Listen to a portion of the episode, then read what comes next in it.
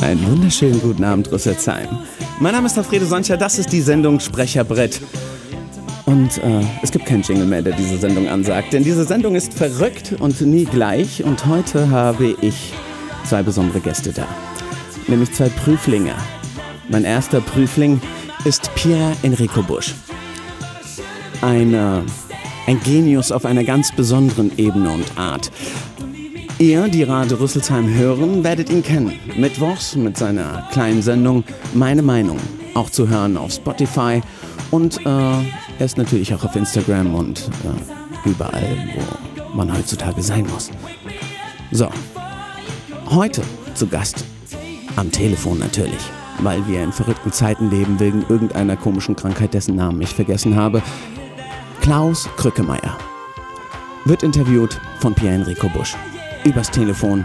Gleich nach ein paar Songs und nach ein paar Gesprächen, denn ich möchte jetzt an dieser Stelle Pierre Enrico Busch bei mir im Studio begrüßen. Hallo Pierre.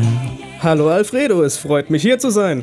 Sehr gut, sehr gut, sehr gut. Ich sehe, du bist motiviert und du siehst wie immer klasse aus in deinem äh, in deiner Weste und in deinem Mantel, farblich abgestimmt. Alles so wie immer. Ich sehe, du bist noch nicht nervös oder, oder verspürst du eine kleine Nervosität äh, bei dir? Also, Vorhin hatte ich ein leichtes Zittern, dann habe ich mich geräuspert und dann war es weg. Sehr gut, ich hätte auch nichts anderes erwartet, denn Nervosität ist etwas, was Pierre Enrico Busch nicht kennt. Und äh, ich freue mich aber trotzdem auf ein tolles Interview äh, mit Klaus und über die Hörspielwelt und was alles vorbereitet ist. Wir werden gleich noch einen äh, kleinen Song hören. In dieser Zeit äh, werden wir uns hier im Studio vorbereiten. Pierre Enrico Busch hat genau also er muss Minimum 25 Minuten das Interview führen. Das ist seine Aufgabe, dieses Interview so lange wie möglich zu führen und natürlich interessant zu führen. Und nicht nur für euch Zuhörer hier in Rüsselsheim, sondern auch für Klaus Krückemeier selber, der natürlich ein Interviewgast ist und sich natürlich wohl behütet und wohl aufgehoben fühlen wissen will. Das ist die Zwischenprüfung der Deutschen Popakademie in Frankfurt. Mein Name ist Alfredo Sancha. Diese Sendung heißt Sprecherbrett. Und äh, ich bin gleich raus aus der Sendung und übergebe das Steuer an Pierre Enrico Busch und bin gespannt, äh, was die Sendung bringt. Plus, diesen Mittwoch, bevor ich vergesse, äh, läuft wieder um 12 Uhr die Deutsche Pop Goes Live. Da auch wieder äh, Pierre Enrico Busch mit seiner äh, Sendung Meine Meinung und seinem äh, Ausschnitt. Und wir haben natürlich in der zweiten Stunde einen zweiten Prüfling, nämlich Beck, der wird von Silf interviewt. Dazu ein bisschen, äh, später ein bisschen mehr. Und jetzt spielen wir Treppenhaus von Lea. Und du bereitest dich vor, Pierre? Ich bin immer vorbereitet. Ich will nur sicher gehen. Damit es später nicht für, heißt. Was hast du für eine geringe Meinung von mir, Alfredo? Ich, ich, ich bin fast ein, enttäuscht. Ich habe eine sehr hohe Meinung von mir, aber es ist natürlich meine Aufgabe, dich ein wenig äh, zu kitzeln. Ja, dich ein wenig zu kitzeln. Lass mich dich kitzeln. Trau dich. Ich trau mich. Ob ich dir aufmach, weil du gerade unten sitzt. Hast mich aus deinem Leben geschossen und wo's am meisten wehtut getroffen. Und ich Idiot will doch immer wieder hoffen. Dann küsse ich dich im Treppenhaus. Endlich wieder Gänsehaut. Ich halte es nicht bis oben aus. Halt es nicht bis oben aus. Wir tun so, als ob sie früher wäre. Deine Jacke riecht nach Rauch. Und dir zu sagen, dass ich dich noch lieb, hab ich mich nicht getraut. Verpasster Anruf, grad von ihr. Genau gesehen und ignoriert. Mann, warum machst du so einen Scheiß mit mir und ihr? Auch wenn du jetzt was anderes sagst, wir sind doch eh schon längst am Arsch. Zwischen uns ist viel zu viel passiert. Hast mich aus deinem Leben geschossen und wo's am meisten wehtut getroffen. Und ich Idiot will doch immer wieder hoffen. Dann küsse ich dich im Treppenhaus. Endlich wieder Gänsehaut. Ich halte es nicht bis oben aus nicht geschoben. Wir tun so, als ob sie früher wäre. Deine Jacke riecht nach Rauch. Und dir zu sagen, dass ich dich noch lieb, ich mich nicht getraut.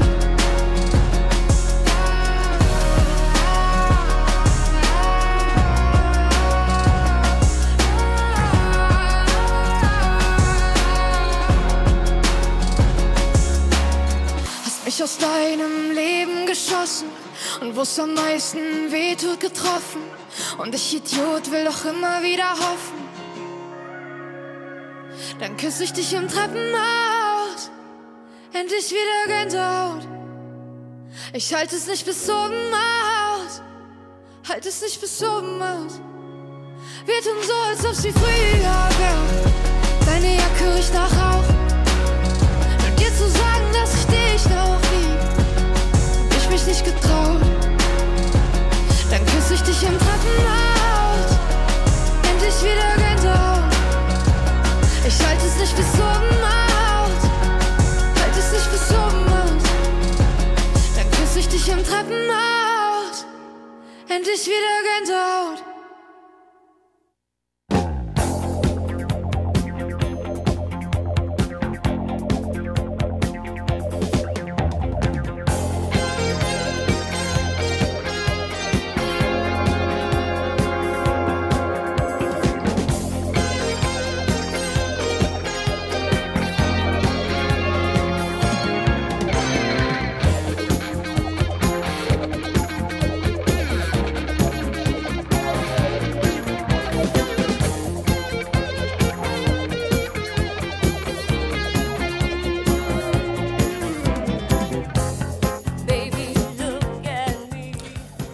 Guten Tag und willkommen zurück bei Radio Rüsselsheim in der Leitung der einzig wahre Klaus Krückemeier. Herr Krückemeier, hören Sie uns!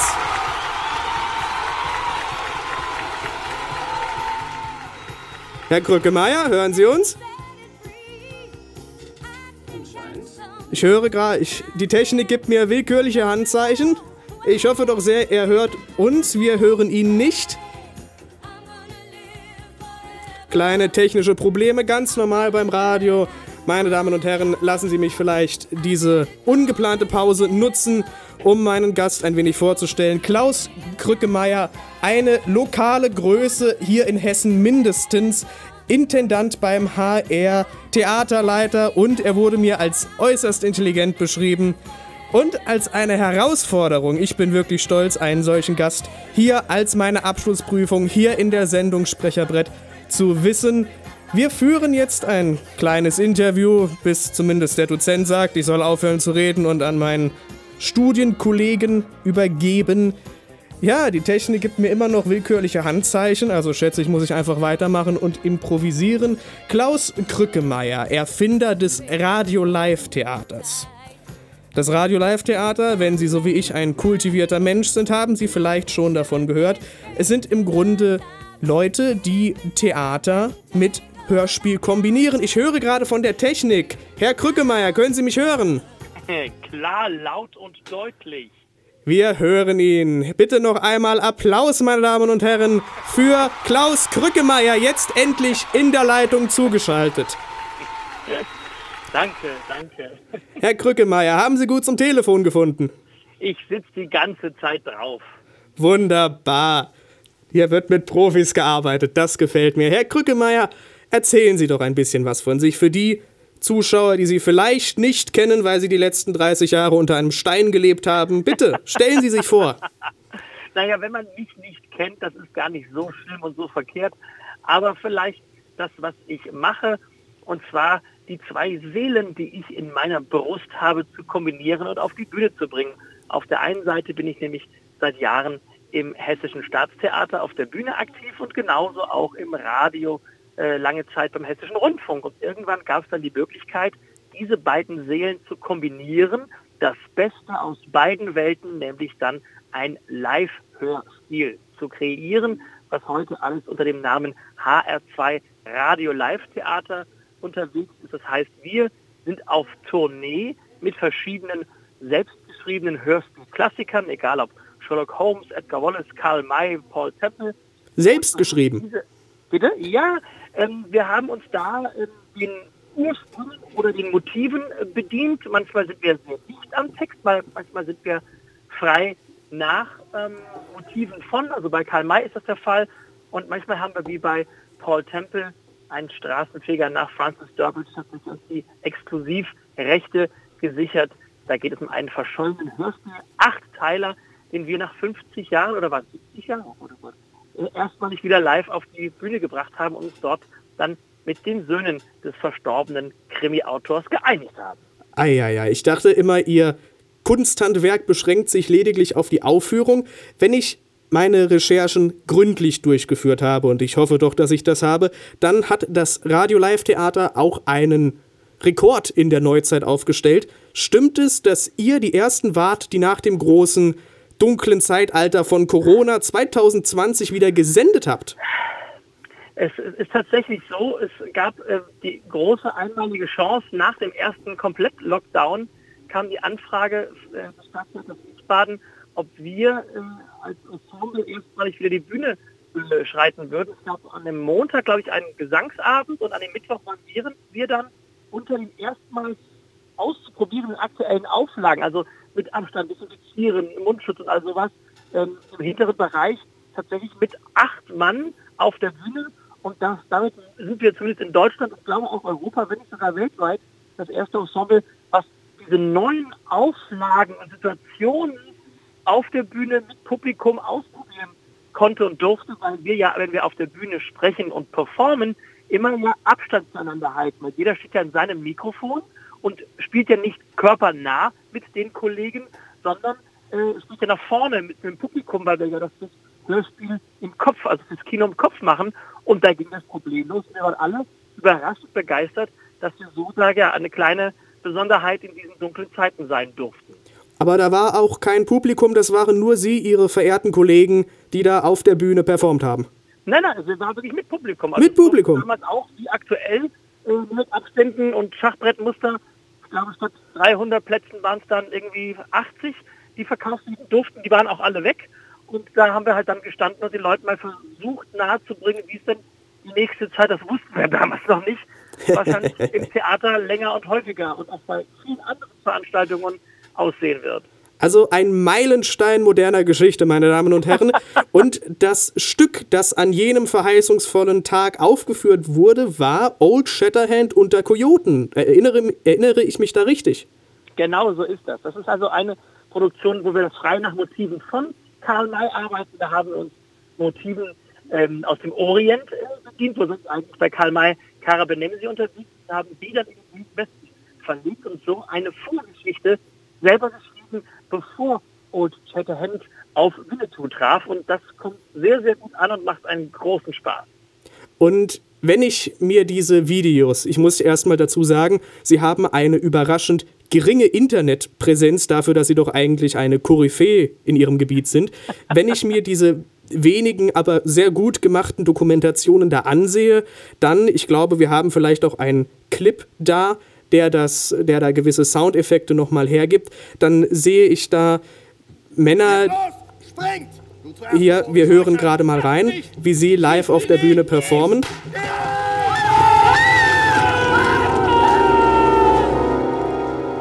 dann sind sie ja wirklich mit Ausrüstung da. Sie haben da Musikinstrumente, sie haben da wirklich obskure Gegenstände, mit denen sie die verrücktesten Klänge erzeugen. Wie kamen Sie auf die Idee? Na, es war so ein bisschen ähm, vorgezeigt worden von den drei Fragezeichen, die kurz zuvor erstmals auf Live-Hörspiel-Tournee gegangen waren und liebe Freunde und Bekannte von der Serienbande auch ein ja, Künstler, die Hörspiele auch live auf die Bühne bringen. Und da hat es bei mir so geklickt, Mensch, diese beiden Seelen, also Theater und Radio, wie kann man die perfekt verbinden, nämlich durch Live-Hörspiel, indem man also live auf die Bühne das bringt, wie früher tatsächlich im Radio Hörspiel gemacht wurde. Nicht aufgezeichnet und geschnitten, sondern es wurde geprobt wie ein Theaterstück und haben die Sprecherinnen und Sprecher das auf den Punkt an dem Tag der, der Aufnahme oder der Sendung quasi abgespult.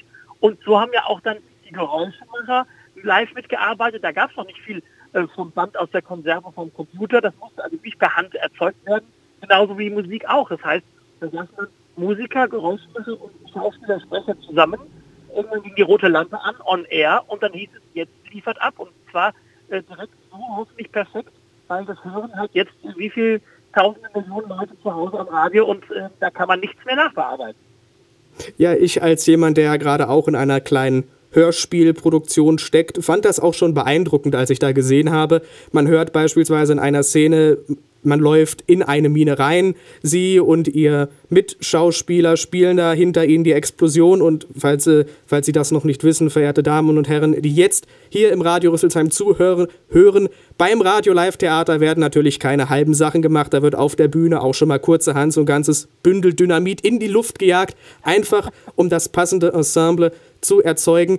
Und haben Sie da viele von diesen, ich sag mal, wenn da jetzt der Kollege von Ihnen sitzt, der mit einer Bürste über so ein Blech schrubbt, um eben einen Zug, einen fahrenden Zug zu simulieren. Haben Sie sich sowas selber ausgedacht oder gab es da irgendwelche Vorbilder? Es ist eine äh, gesunde Mischung, würde ich sagen. Es gibt also äh, immer noch alte äh, Foley, so heißt im englischsprachigen Raum der Geräuschemacher, alte Foley-Artists, die tatsächlich dann über äh, alte Mitschnitte und Dokumentationen und Fotos halt hier Wissen aus den Anfängen vom Hörspiel und Film äh, kundtun, aber es gibt auch Sachen, die man selber erfinden muss.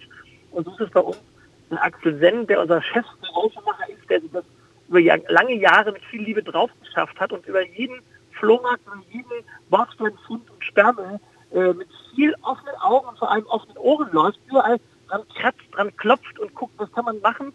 Und gerade bei Old Shatterhand unter Kojoten war meine Ansage, alle Geräusche, die wir im Stück brauchen, auf der Bühne live, dürfen nicht mit dem Originalgerät erzeugt werden, sondern es muss kleiner, handlicher und transportabel sein, weil wir reisen ja durch ganz Hessen und ganz Deutschland und wir haben da halt nicht die Chance, wie drei Fragezeichen da, äh, einen wie viel Tonnen Truck äh, und Ensemble mitzuschleppen, sondern dass uns alles in einen kleinen Bus passen, dass wir schnell überall sind, das vor Ort aufbauen und dann wieder eins zu eins live und authentisch für das Publikum im Saal äh, ausprobieren und aufführen können.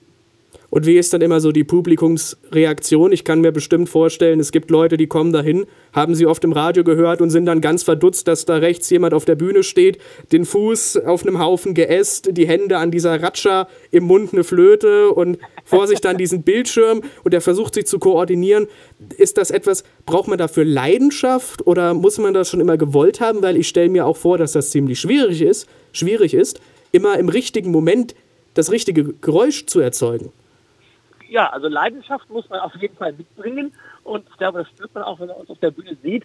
Und bei uns ist ja so, dass wir ja im Radio oder auf CD oder so weiter eigentlich kaum vorkommen, aber auch bewusst vorkommen wollen. Darum gibt es auch von uns nicht so viele jetzt Videos oder Hörschnitte. Aber wir wollen ja, dass die Leute das live erleben, dass sie im Publikum im Saal sitzen und sehen, wie es passiert, um diese Magie eins zu eins authentisch zu erleben, weil das kann man halt nicht aufzeichnen oder mitschneiden, weil dann ist es ja wieder nicht dieses Live-Erlebnis. Und das ist halt eine tolle Sache, wenn man da die Leute zusammenbringt und das auf den Punkt abliefern muss, wo man eben nicht vertuschen und schneiden kann. Und deswegen werden diese Auftritte natürlich vorher auch äh, in liebevoller Kleinarbeit geprobt, hier halt auch große Theaterproduktionen oder Musicals oder sonstige Abende auch, wo man einfach sagt, das muss sitzen. Da kann man nicht einfach mal eben sagen, ach drück mal hier drauf, sondern das ist ein ganz schnelles Abwechseln ähm, der Hände, der Stimmen, also wir haben ja auch Leute, die mit verschiedenen Stimmen sprechen, der Musiker, der x verschiedene Instrumente bedient und unser Geräuschemacher, der aus den unterschiedlichsten Haushaltsgegenständen die verrücktesten Geräusche rauszaubert. Und diese Mischung, das live vor Ort auf den Punkt zu erleben, dabei zu sein und selber den Fokus zu bestimmen. Wohin gucke ich, worauf achte ich? Mache ich die Augen zu? Schaue ich auf den Geräuschemacher? Das ist, glaube ich, das Besondere, weswegen wir einfach da es lieben, live vor Publikum zu stehen ein schönes Wort und an dieser Stelle vielleicht auch ein bisschen Werbung für Sie. Wenn Sie, verehrte Damen und Herren, auch einmal live dabei sein möchten, Mittwoch aktuell noch stehend, wenn ich mich nicht irre, der 13.04.2022 um 20 Uhr in Bad Nauheim, ein Fall, ein Fall für Paul Temple. Genau, und wir haben jetzt ein bisschen geschoben aufgrund der aktuellen Situation. Wir wollen ab Ende März wieder raus, also ich glaube Ende März die ersten Termine äh, Im Internet stehen da drauf, am März, April, also da wollen wir wieder raus an die Leute ran und würden uns freuen, wenn möglichst viele kommen und dieses Spektakel mal live erleben wollen. Und alle Termine, die es jetzt schon gibt, gibt es dann äh, im Internet auf radiolivetheater.de und da werden auch noch ein paar, glaube ich, voll. Gut, ein schönes Wort. Ich würde einfach mal sagen, damit wir es auch gehört haben, machen wir eine kleine Pause. Wir hören nun ein Song, den Sie sich von mir gewünscht haben, der gar nicht mal so leicht zu finden war. Und zwar der Hund von Baskerville. ähm, also es gibt natürlich auch das Stück, das Sie, glaube ich, auch sehr oft aufgeführt haben im Radio Live Theater, Warum ausgerechnet dieser Song? Das ist was ganz Besonderes. Tatsächlich unser erster Live-First-Krimi war unsere Version Sherlock und der Hund von Dartmoor, wo wir diese alte Sherlock Holmes oder die bekannteste Sherlock Holmes-Geschichte endlich mal auf die Bühne gebracht haben, weil alle sagen, wir kennen den Hund von Baskerville, aber wie eigentlich Geschichte ist und worum es geht, weiß keiner. Und beim Stöbern dann im Musikarchiv, da äh, trafen wir auf diese Version der eigentlich amerikanischen Originalversion Talenoid, wo Cindy und Bert, alte Schlagerhasen, auf diese ziemlich, ja damals psychedelische Rock-Fett-Musik einen deutschen Text gezimmert haben den feiern und lieben wir seitdem heiß und innig. Na dann gebe ich Ihnen das, was Sie lieben. Hier der Hund von Baskerville. Ich tue mich, ich muss mich entschuldigen, ich tue mich mit dem Namen ein bisschen schwer. Hören Sie nun dieses, ich fand es auch ein wunderschönes Musikstück. Und ähm, ja, wir hören uns, verehrtes Publikum, nach der Pause wieder. Herr Krückemeier, atmen Sie durch, die erste Hälfte ist geschafft. Prima. Und bitteschön. Danke.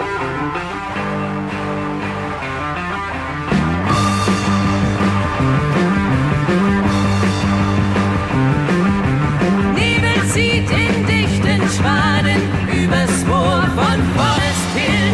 Grün grinst ein Irrlicht, es ist Nacht in Baskerville.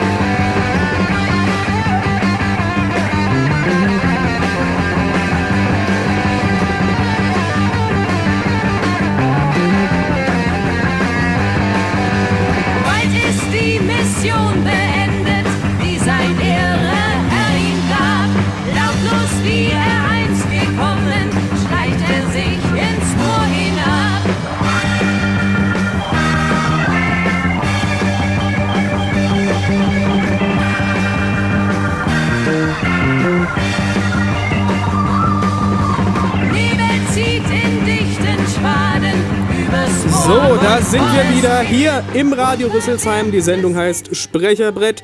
Ich bin Pierre-Enrico Busch und wir sind im Interview mit Klaus Krückemeier. Herr Krückemeier, können Sie uns hören? Jawohl, Herr Busch. Wunderbar, die Startschwierigkeiten sind überwunden. Gut, machen wir mit einer Frage weiter, die mich persönlich sehr wirklich interessiert hat, als ich über sie recherchiert habe. Warum ausgerechnet diese Stücke? Weil Old Shatterhand, Sherlock Holmes, es mag vielleicht daran liegen, dass ich persönlich andere Geschmäcker habe, aber diese, weil sie ja auch ein sehr großes Publikum haben, ich kannte diesen Bereich noch nicht, dieses eher retromäßige. Warum geht Ihnen das so nah? Ja, ich glaube, Sie haben da schon einen richtigen, äh, ein richtiges Stichwort gesagt, Retro.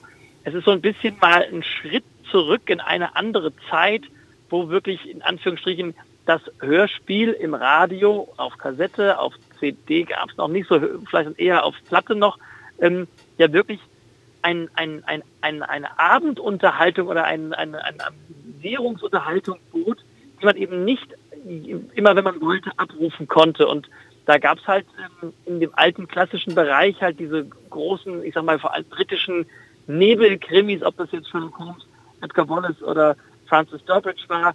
um diese Abenteuergeschichten, die dort die Guten und die Bösen erlebten, also der alte Kampf genauso wie auch bei Old Shatterhand im Wilden Westen, ähm, einfach Bereich, wo man Verbindungen in eine andere Zeit, in ein anderes Genre hat, also dass man eben nicht, wenn man heutzutage den Fernseher anschaltet, ganz viele Sachen sieht, die quasi tagtäglich auf der Straße passieren. Also ne, viele Schauspieler in Straßenoutfits, die straßengerechte Texte sprechen, das soll ja sehr authentisch und viel von hier und jetzt klingen. Wir wollten eben diese Fantasie ankurbeln und bereichern, in andere Zeiten, andere Welten eintauchen, andere Figuren, ein bisschen äh, ne, ins alte viktorianische London aufs Moor raus äh, oder Nebel schwarz ziehen, äh, in den wilden Westen, wo man um die, äh, äh, wo die Pistolen knallen. Also das, was man eben nicht hat im normalen Leben, um da einen Ausbruch zu haben. Einmal abschalten, aussteigen, unterhalten, um mal wieder die Kreativität, anzuheizen.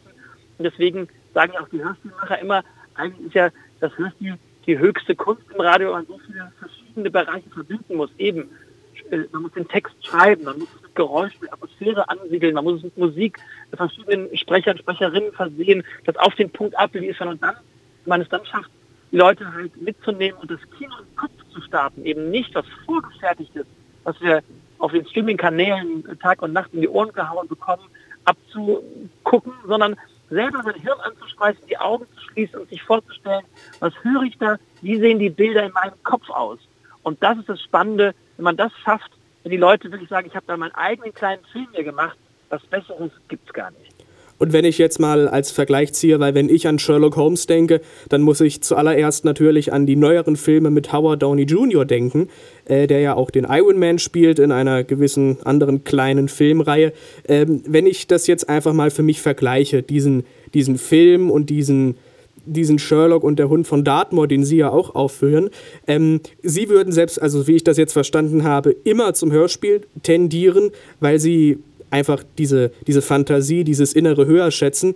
Ähm, es mag vielleicht daran gelegen haben, dass ich mit den Filmen aufgewachsen bin, aber ich würde da tatsächlich eher in Richtung Filme tendieren. Vielleicht liegt das aber auch gerade daran, weil ich mit Filmen aufgewachsen bin. Das hatten Sie ja, glaube ich, nicht so, wie ich das jetzt habe.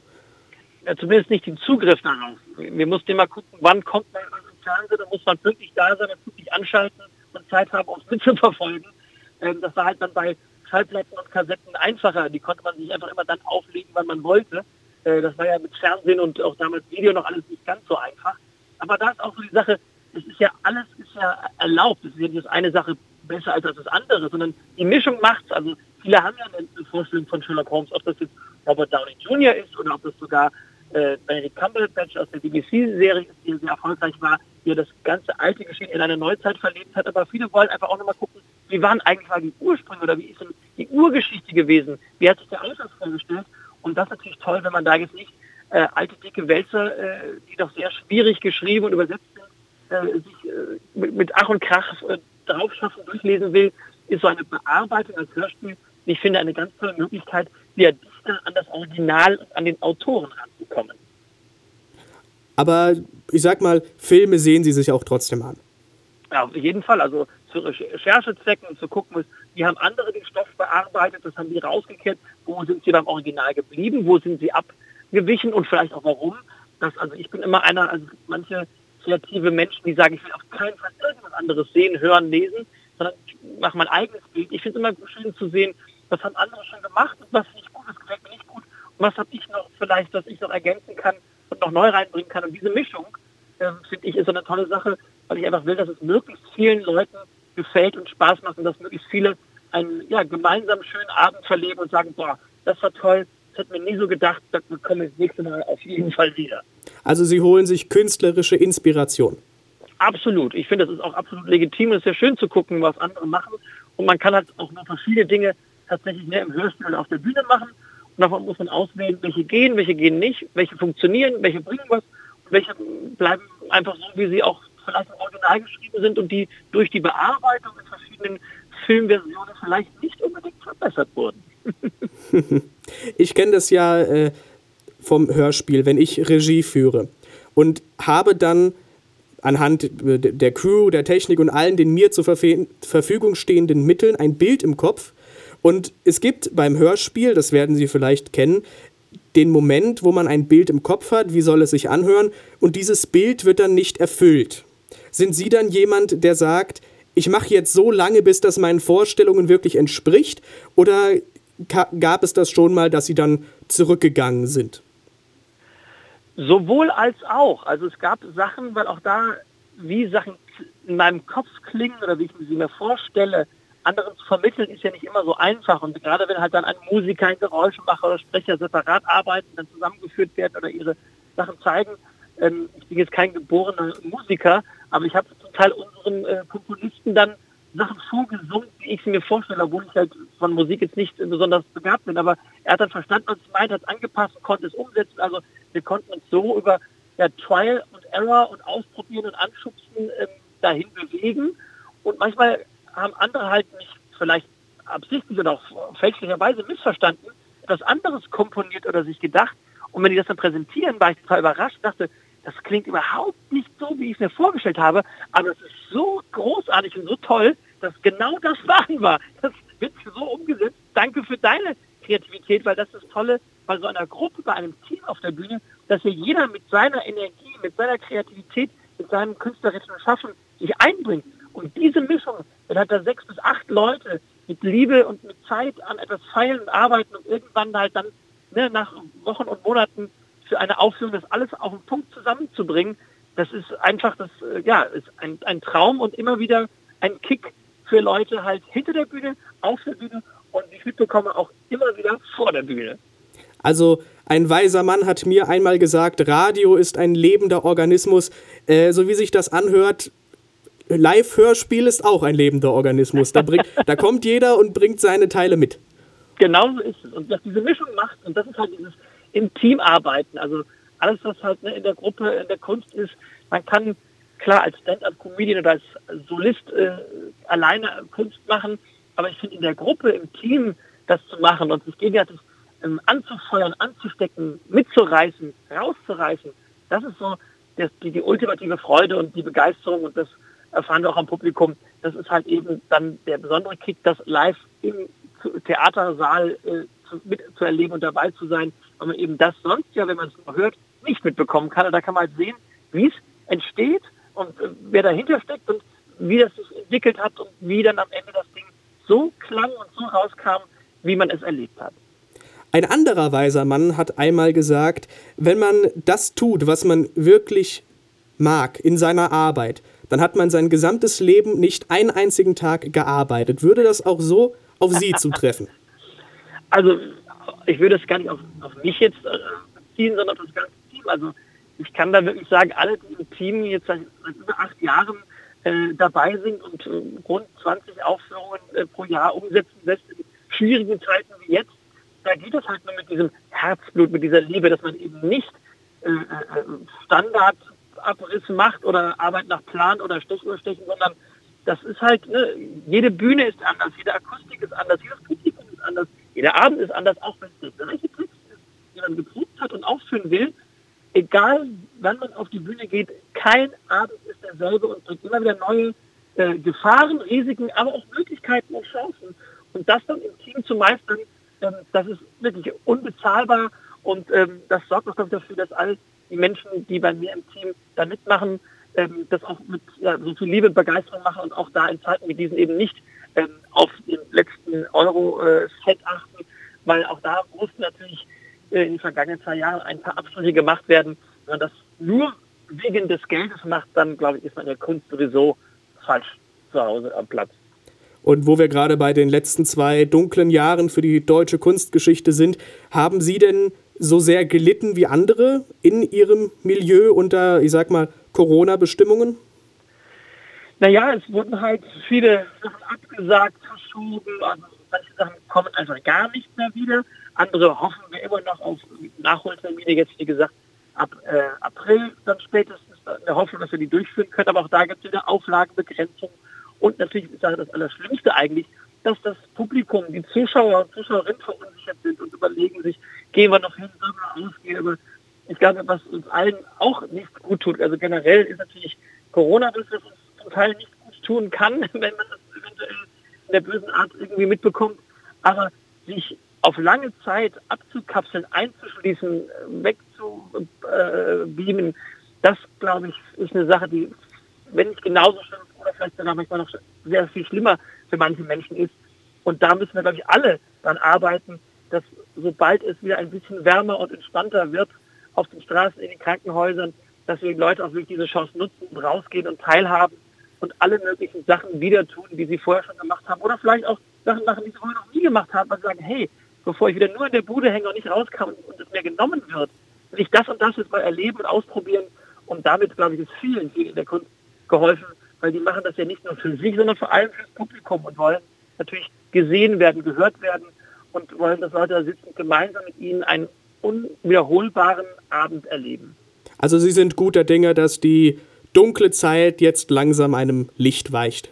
Die, die, die Hoffnung stirbt zuletzt. Die Hoffnung stirbt zuletzt. Wunderbar.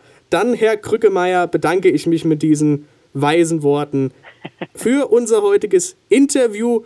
Wir sind Radio Rüsselsheim, ich bin Pierre-Enrique Busch, in der Leitung Klaus Krückemeier. Herr Krückemeier, Sie werden ausgespielt mit dem zweiten Song, den Sie sich gewünscht haben. Sie haben ihn vielleicht, werte Damen und Herren, am Anfang des Interviews gehört. Fame. Da läuft es schon im Hintergrund, die Technik leistet ganze Arbeit. Herr Krückemeier, ich bedanke mich für das tolle Interview. Ich hoffe, es hat Ihnen auch gefallen. Ja, vielen Dank für die Einladung, vielen Dank an alle fürs Zuhören und vielleicht hört man sich ja wieder in einem Theater in Ihrer Nähe. Das hoffe ich auch. Herr Krückemeier, machen Sie es gut. Einen wunderschönen Sonntagabend noch. Gleichfalls.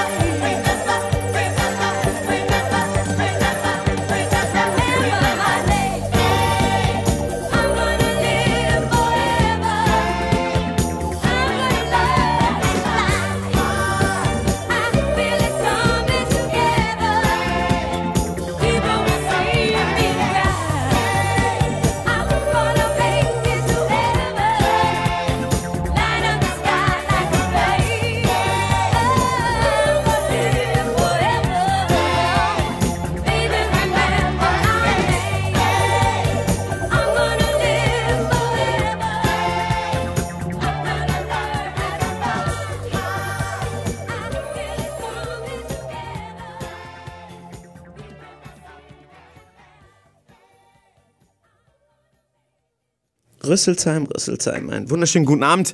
Das ist Sprecherbrett, das ist die Sendung. Irgendwie ist Pierre gerade aus dem Studio gelaufen und ich weiß nicht warum. Pierre, kommst du bitte wieder ins Studio rein?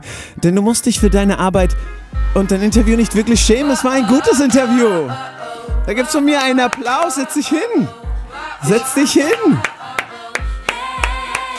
Sehr gut, sehr gut. Alf, Alfredo, ich bin ein Profi. Wenn ich meine Arbeit getan habe, dann verlasse ich den Ort unauffällig. Ich sehe schon, er, er beendet das Interview und steht einfach auf und äh, geht.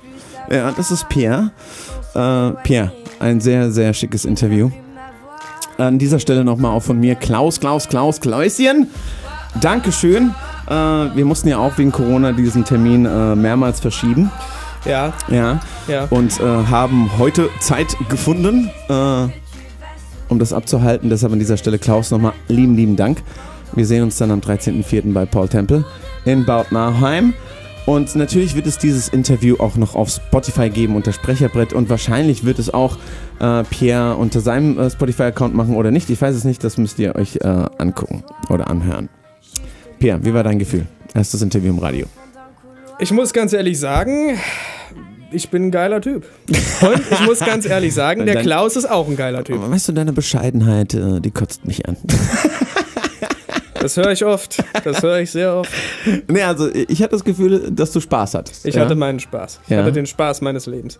Und äh, du bist ja auch, äh, um damit die Leute auch ein bisschen wenig über dich erfahren, ähm, und du sagtest ja auch im Interview, wenn ihr da äh, zugehört habt, du bist ja auch in diesem ganzen Metier drin. Nicht, äh, nicht, du bist ja nicht nur gerade in der Ausbildung zum Moderator, sondern auch äh, selbst Hörspielregisseur.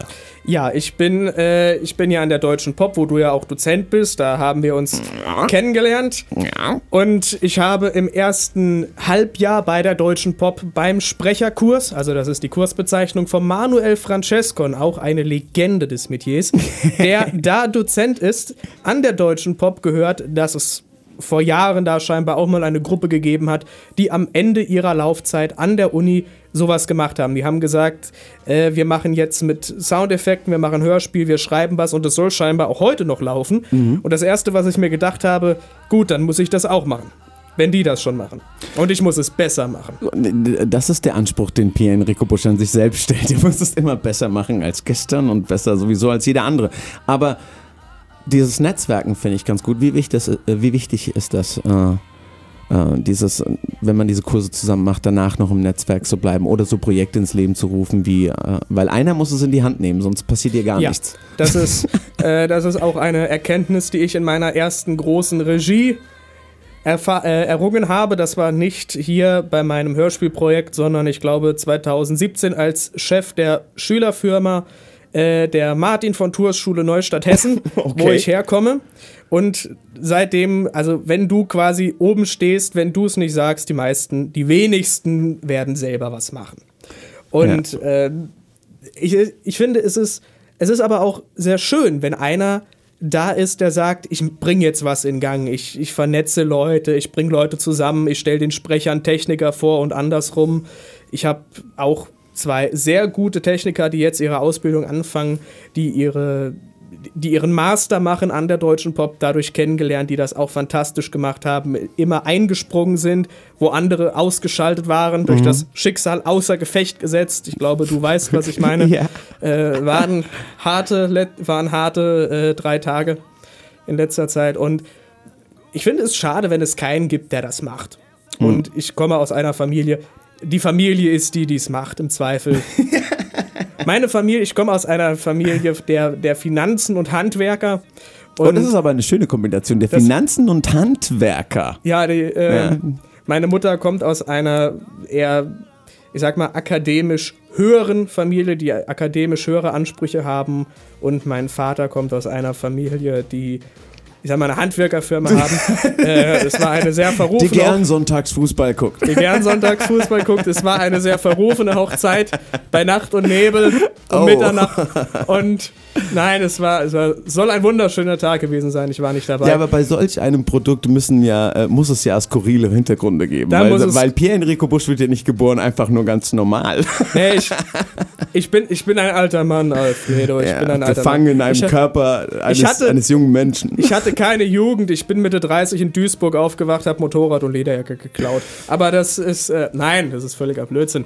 Jedenfalls, und ich bin der absolute Neueinsteiger in diesem Bereich. Also ich habe keinen Verwandten, der vielleicht Büttenredner beim Karneval oder sowas, aber ich, habe, ich, ich kenne niemanden in der Familie, der in diesem Bereich arbeit, arbeitet. Und, und, und was, wa- was hält äh, deine Familie davon? Also wenn du mit deiner Mutter dich unterhältst und du sagst, Mama, ich mache jetzt äh, Hörspiele. Also mit Künstlern und äh, so Artisten, so Freiberuflern, Menschen, die nicht wissen, an welche Uhrzeit sie am nächsten Morgen aufstehen und was sie zu Abend essen. Mama, das sind Menschen, mit denen ich mich jetzt herumtreibe. Findest du das gut?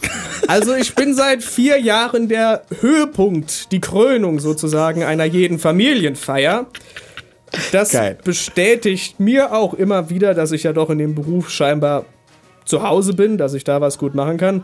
Bin Rekordhalter in, ich glaube, ich, nach, ich glaube nicht, dass mich irgendjemand, der die nach mir gekommen sind, überholt hat. Äh, ich habe, ich glaube, ich war 14 Jahre alt, von Lars Ruppel Holger die Waldfee, nicht Holger die Waldfee, Blödsinn. Entweder war es nicht schlecht, Herr Specht, oder ich weiß gar nicht mehr, was es hier war. Ein ewig, eine ewig lange Büttenredne von einem von Lars Ruppels Poetry Slam Werken. Aus dem Kopf heraus, keine Abschrift, kein Wow. gar nichts, im Umkreis von fünf Kilometern und bin dann da das erste Mal in meinem Leben überhaupt vor diese, ich glaube, fast 500 Menschen getreten, da aus der Stadt und habe das dann vorgetragen und wurde zwischendurch auch von einem Tusch unterbrochen, weil dieses, ähm, ich glaube, es war das, was er über Ikea mal geschrieben hat. Geschrieben hat. Da gibt es einen Gag in der Mitte. Und da hat, wurde, hat dann der Tusch gespielt und das hat mich total rausgebracht, das weiß ich noch, weil das, hat, das wurde nicht geprobt. Und dann spielen die einfach einen Tusch und ich stehe da 30 Sekunden und warte, bis der Applaus ausklingt und die aufhören zu lachen und weiß nicht, was ich tun soll. Und ich gehe im Kopf das ganze Ding nochmal durch. Und also das, war ein Erlebnis. Ja, diese. Äh, ist das, äh, sind das genau diese Erlebnisse und diesen, diese emotionalen Schübe, die dich praktisch, also wie soll ich sagen, bei mir ist das ja auch irgendwie so eine kleine Sucht und äh, Fanatismus, äh, dem Gefühl hinterherjagen, so wie Klaus es auch ähnlich besprochen hat, dieses Gefühl, was man dann auf der Bühne hat, wenn man das wieder zurückkriegt, was man Monate und Wochen lang äh, Man äh, wird sich zu einer erarbeitet hat. Rampensau und lebt dann von den Emotionen dadurch. Das, genau das ist das. Genau das ist das. äh, äh, Finde find ich richtig gut. Also die meisten Leute, die, die kennen dich ja nicht. Ja. Und die Warum wissen nicht, auch immer. Wie, wie jung du bist. Ja. Und das Faszinierende finde ich, äh, bei dir ist dieser Kontrast äh, zwischen dieser eloquenten Würde, äh, die du an den Tag legst, und, äh, und deiner jungen äh, deinem jungen Auftreten. Und diese Kombinierung dieser zwei Welten, nämlich du weißt ganz genau, wie du vorhin gesagt hast, du bist mit dem Fernsehen aufgewachsen, sowas wie Radio und Dings und kennst du nicht und du bist on demand, das heißt irgendwie zu warten auf Samstag auf 12 Uhr, dass irgendwas läuft, das ist in deiner Welt gar nicht existent, aber trotzdem diese, Das muss ich, das muss ich berichtigen. Also ich, Ja, okay. bin, ich bin mit allem aufgewachsen, nur halt 30 Mal schneller als alle anderen. Also ich kenne, ich kenne sehr wohl die Phasen, wo man dann diese Stereoanlage im Schrank hat, den aufmacht, einen Kopfhörer von der Größe dieses Raumes, weil früher brauchte das Technik, aufsetzt, die das CD-Fach durchsucht und dann sagen wir mal das Grusel-Geister-Kabinett-Hörspiel. Ich glaube von, von Togo.de oder wie die heute heißen, produziert, sich dann da hinsetzt in diese dunkelste Ecke des eigentlich ziemlich großen Hauses und sich das dann einfach dreimal anhört, weil man es toll findet. Ich kenne das auch, wenn man, ich sag mal, äh, die weiß gar nicht mehr, wie die Sendung hieß, irgendwas mit sprechenden Enten damals auf kika.de, äh, sich mo- morgens um 6 Uhr aufsteht, weil abends um 9 hat, hat meine Mutter Kochsendung geguckt, konnte, ich, konnte meiner Mutter nicht die Fernbedienung abnehmen, ich habe den Streit verloren, bis musste dann morgens um 6 Uhr aufstehen, weil da die Wiederholung lief. Und ich frage mich Logisch. heute, welcher Idiot packt die Wiederholung der besten Serie überhaupt auf 6 Uhr morgens. Also, ein Sadist ein Sadist, ein, also ein, muss, ein Kinderhasser muss das sein. und kein Fan der Sendung. Kein Fan der Sendung, nein. Das ist, äh, es, ging, es ging halt nur alles ziemlich schnell bei mir. Ich kann mich auch noch an die Zeit erinnern, wo man sich erst im Internet einwählen musste, wo man quasi dieses Programm auf dem Rechner, das war eine Wählscheibe, genau. Eine Wählscheibe auf dem Bildschirm aufrufen musste, dann auf seinen Provider klicken musste, auf den Anbieter klicken musste und dann dieser, dieser Balken durchlief, den meine Großmutter im exakt selben Tempo erhäkeln konnte. ich kenne die.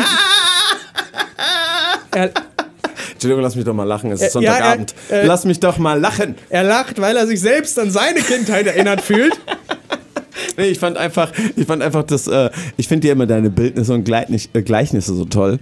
Und dieser Balken, den man immer sieht und den gleichzusetzen mit meine Oma hat das schneller äh, äh, gehäkelt, fand ich gut. Meine Oma ist verdammt schnell im Häkeln. Also wir hatten gutes Internet. Ein Jedenfalls Applaus an die Oma. mein, ein, Appla ein, ein Applaus an die Oma. Ein Applaus an die Lass uns doch, du hast doch hier so einen tollen Sound, lass uns den nur noch einmal benutzen, bitte. Meine Ich es. Großmutter, wenn du das hörst, das ist für dich. ja, sie hat wirklich wunderschöne Socken gestrickt immer. Und ich habe all diese Sachen erlebt und ich, hab, ich habe irgendwie das Gefühl, ich war in einer Zeitschleife gefangen. Ich bin irgendwann so 1980, bin ich auf die Welt, da blieb die Zeit stehen und dann kam die Technik immer wieder so in das Haus. Geil. Ich habe auch meine ersten, meine wirklich besten Freunde sind über 30 und haben mich zu ihren Hochzeiten eingeladen. Also äh, Ist, ist das grundsätzlich so ein Schicksal eines Einzelkindes, äh, dass man dadurch, dass man Einzelkind ist und dann auch, auch noch die volle Pädagogik bekommt, weil man natürlich auch das einzige Kind ist und da einiges ertragen muss, ist, äh, ist das das, das was dazu beiträgt, dieses, diesen Vorgang zu beschleunigen, diesen 30 Jahre in 18 Jahre zu packen? Also bei mir würde ich einfach mal sagen, war es. Ähm, es sind viele verschiedene Faktoren. Meine Eltern beispielsweise sind Leute, die einfach zufrieden sind mit dem, was da ist. Also beispielsweise, ich glaube, Das seit, klingt sehr traurig. Ich muss Ja, gleich so- heulen. seit Wie einem- kannst denn du sowas sagen? Ich seit, seit einem Jahr ist die Tür zum Zwischenflur kaputt. Okay. Und die wurde, ich glaube, vorgestern wurde die Tür ausgewechselt, nicht das Schloss. Ich glaube, das beschreibt es ganz gut. Dann kam, also dem, Modernisierung kam mit meinem Alter. Dann kam der Faktor hinein, dass ich eine ziemlich eher schwere Jugend hatte, weil ich, äh, sagen wir so, immer so ein, so ein Aussätziger war für, mit, für Gleichaltrige. Dementsprechend sucht man sich andere Bekanntenkreise und äh, meine anderen Bekanntenkreise waren dann halt durch das Internet, das damals noch junge Internet äh, kennengelernte Leute. Als ich meinen Vater, als ich meinem Vater dann gesagt habe, ich habe einen, äh, einen äh, sehr netten äh, Typen kennengelernt, der wohnt in München, ist mittlerweile, also damals war er 31 Jahre alt, ist von Beruf Postbote und, äh, und wir kennen- also ich, mir das, ich krieg das überhaupt nicht in meinem Kopf gleich immer vor. Folgende Situation bei der Polizei. Ein Anruf geht bei der Notrufzentrale ein. Oh mein Gott, hier, hier spricht die Hannelore. Da draußen ist ein Kind mit fünf Männern umgeben. Bitte retten Sie. Das sieht aus, als würden, wären das Pädophile, die Sie mitnehmen. Die Polizei rückt an, weißt du, da 5, 5 6, 31-Jähriger, ein kleiner Pimpf in der Mitte. Und sagt, wir möchten dich retten. Was, für, was, was geht hier vor? Was geht hier vor? Und Pierre sagt, äh, wir sind unterwegs zur Comic-Con. ja, das sind nicht Pädophile, das sind meine Freunde. Mach meine Freunde nicht schlecht. Jedenfalls. Nein, das sind, äh, und mein Vater hat dann tatsächlich, äh, wir sind mit dem Hund Gassi gegangen für dieses, alle emotionalen Gespräche werden immer beim Spaziergang mit dem Hund geklärt. Sehr gut, Und sehr gut. Und äh, da sagte mein Vater dann, äh, der hat das Thema Pedo, so sei vorsichtig, wem du im Internet vertraust. Und da sage ich, Papa, weißt du, mit wem du sprichst? Ich werde nicht vor Pädophilen gewarnt. Die Pädophilen werden vor mir gewarnt. Und es, wir, sind, wir sind wirklich sehr gute Freunde, äh, auch heute noch. Und äh, ja, das ist einfach eine Kombination von Faktoren. Diese Anlage mit den Kassetten haben wir immer noch, nur die benutzt halt jetzt keiner mehr, weil ich auf digital umgestiegen bin. Ich habe eine obligatorische Frage, die ich immer stellen muss, bevor unsere Zeit äh, vorbei ist und wir zu Silvia Thomas äh, übergehen. Wenn Pierre Enrico Busch ins Bett geht, was liegt auf seinem Nachttisch? Äh, seit ich zu fest draufgehauen habe, statt einem Oldschool-Klingelwecker mein Mobiltelefon. Das hat eine Panzerschutzhülle. Und das erträgt dein Leid am Das Morgen. erträgt mein Leid am Morgen. kann ich sehr empfehlen. Die ist von Wino Shield, die kann ich sehr empfehlen für alle, die auch Feste draufhauen. Ähm, ein einzelnes Taschentuch, falls ich nachts aufwache und mir die Nase läuft. Und ein Glas Wasser. Sehr gut. Ich, ich, ich habe schon festgestellt, du bist ein, ein, das darf ich dir jetzt sagen, ich, ich darf dich jetzt, ich darf dir jetzt eine Sache sagen zum Abschluss und dich um eine Sache bitten. Tu das. Die eine Sache sage ich dir, es ist, du bist ein ganz schwieriger Mensch, wenn man ihm was zum Trinken anbieten will. Weil du ja nur Wasser trinkst. Das heißt, äh, Vielfältigkeit fällt schon mal flach. und, das, und, und, und für Wasser muss man eigentlich auch nicht viel vorbereiten, außer Wasser da zu haben. Und ich würde mir wünschen, weil ich ja auch entsprechend älter bin als du, dass du meine Grabesrede hältst, egal wo du gerade bist oder Dings oder hin und her. Also, wenn ich sterbe, musst du reden. wo und wann sehen wir. Ich, ge ich, ge ich gebe dir den Schwur, wenn, wenn ich dich überlebe, Ich wenn, für den Fall, dass ich dich überlebe, ich halte deine Grabesrede. Ich komme ich komm vom anderen Ende, ich komme vom Mars, komm ich her und mach das. So, deine Abschlussworte. Pierre. Wenn ich euch gefallen habe, was selbstverständlich ist, Dankeschön. Gute Nacht.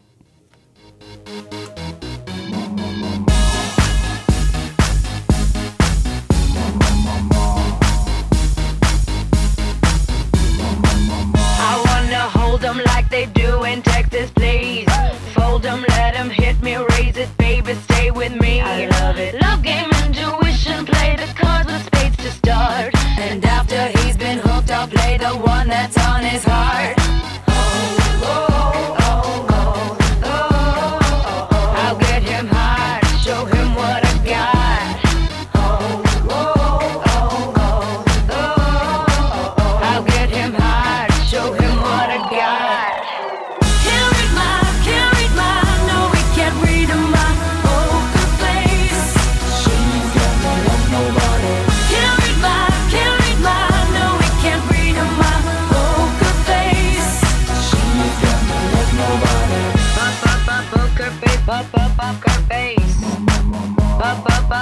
poker face, pop, pop, poker face. I wanna roll with him, a hot pair we will be. A little gambling is fun when you're with me. Russian roulette is not the same without a gun. And baby, when it's love, if it's not rough,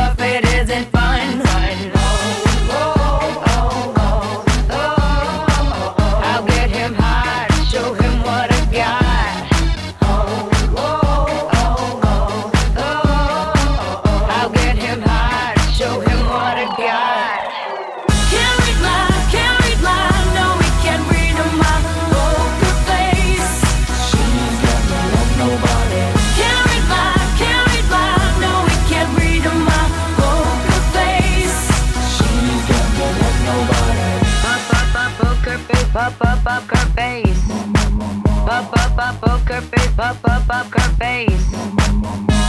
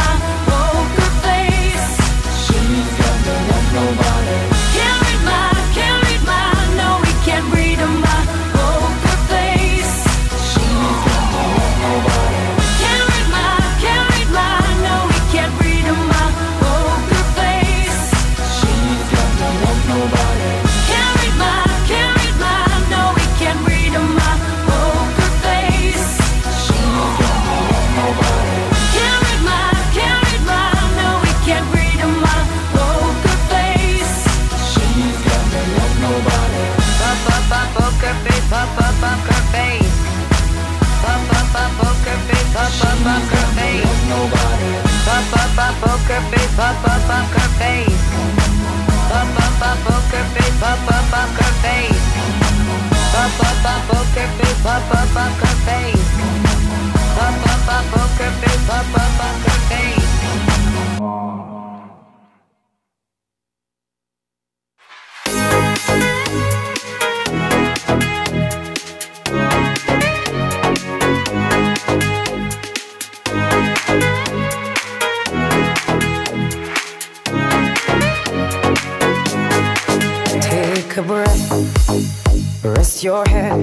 So, das ist Sprecherbett.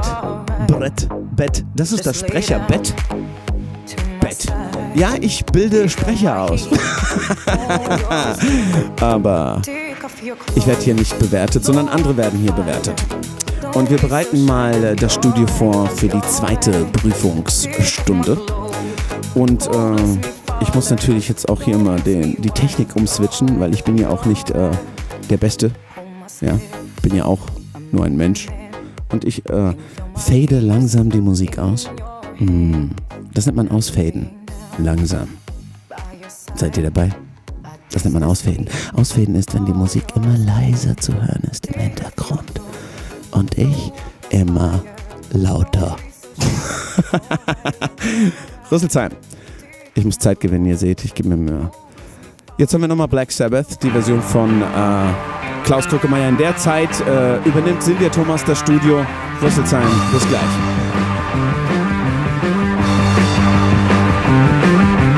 Nebel zieht in dichten Schwaden übers Moor von Forest Hill. Grün gespenstig grenzt ein Irrlicht, es ist Nacht in Baskerville.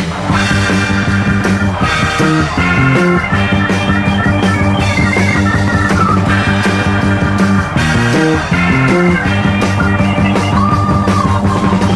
verbreitet Angst und Schrecken? Wer vernichtet, was er will? Jeder sucht sich zu verstecken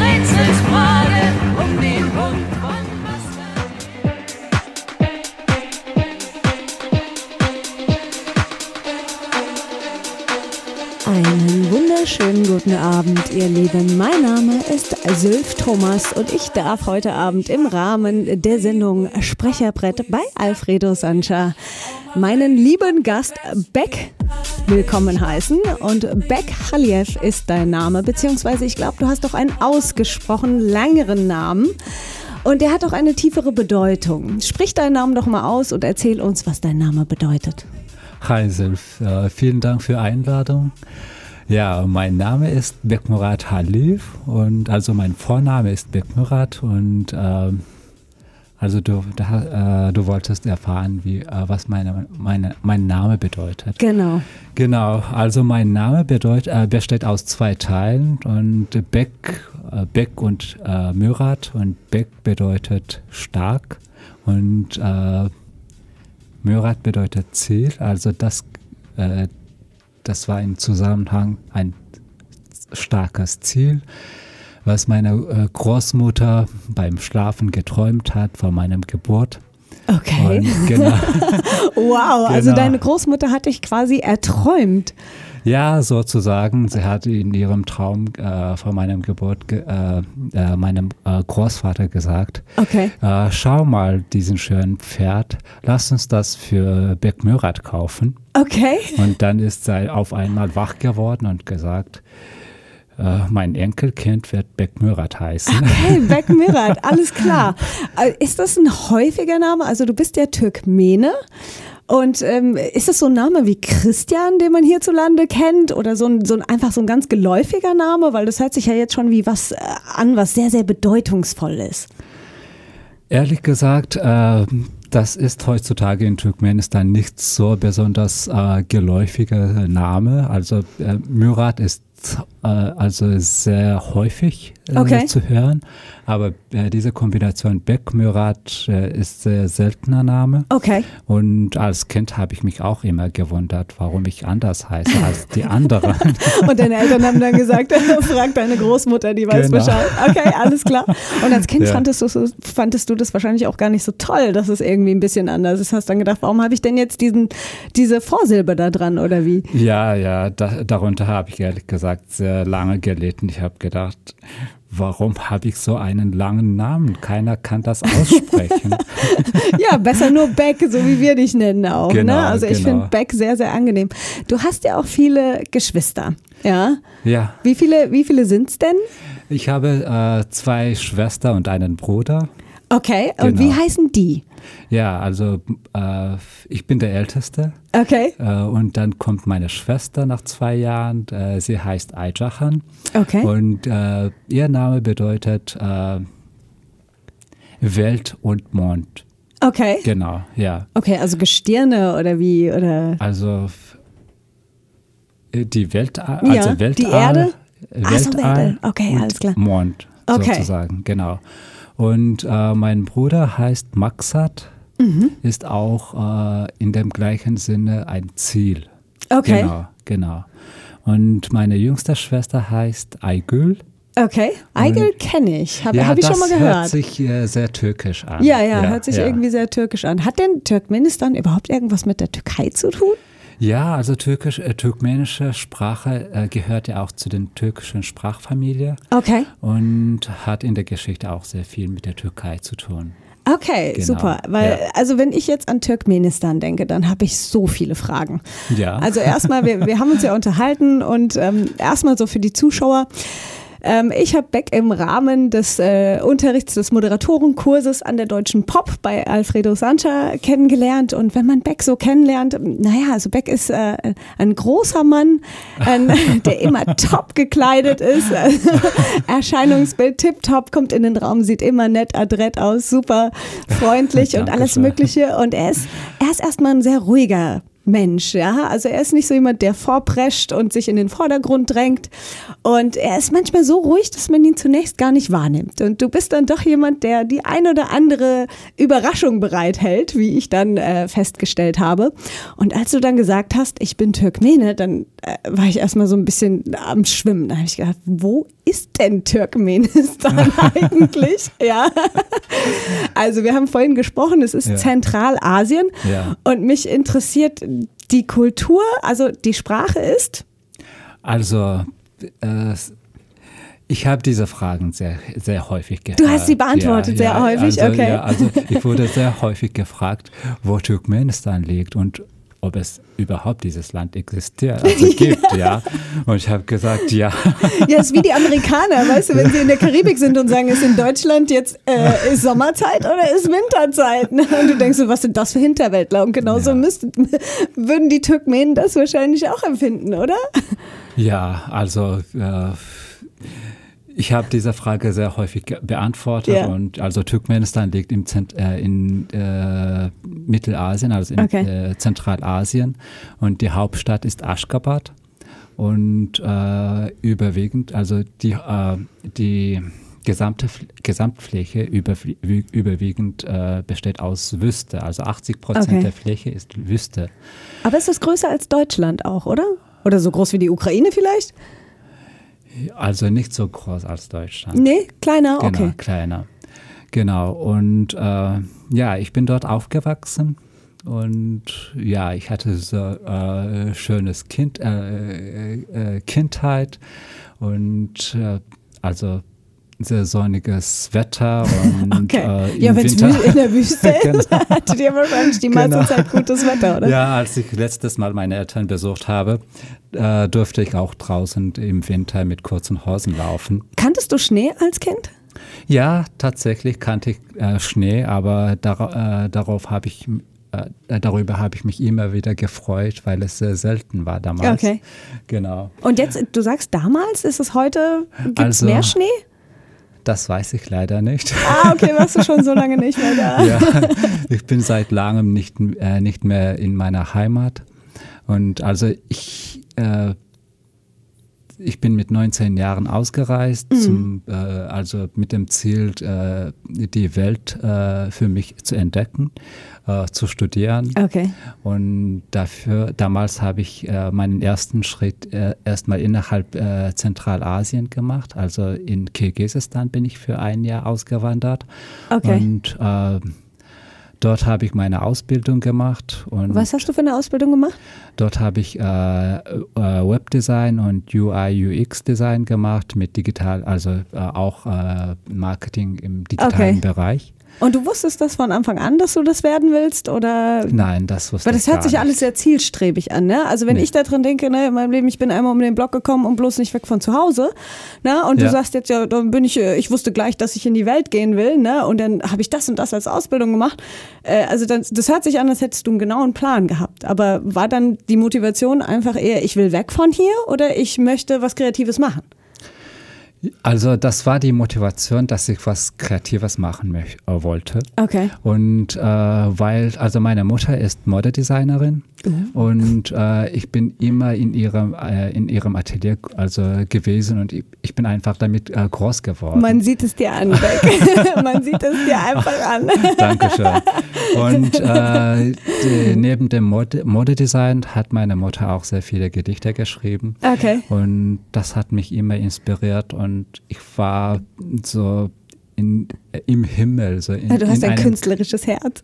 Ja, und das, ich wollte einfach für mich die Welt neu entdecken und äh, also in Turkmenistan war es sehr schön, Okay. ja, aber die Welt besteht ja nicht, äh, nicht nur aus Turkmenistan, sondern aus unterschiedlichen Ländern und Kulturen, Okay. was ich unbedingt sehen und miterleben wollte.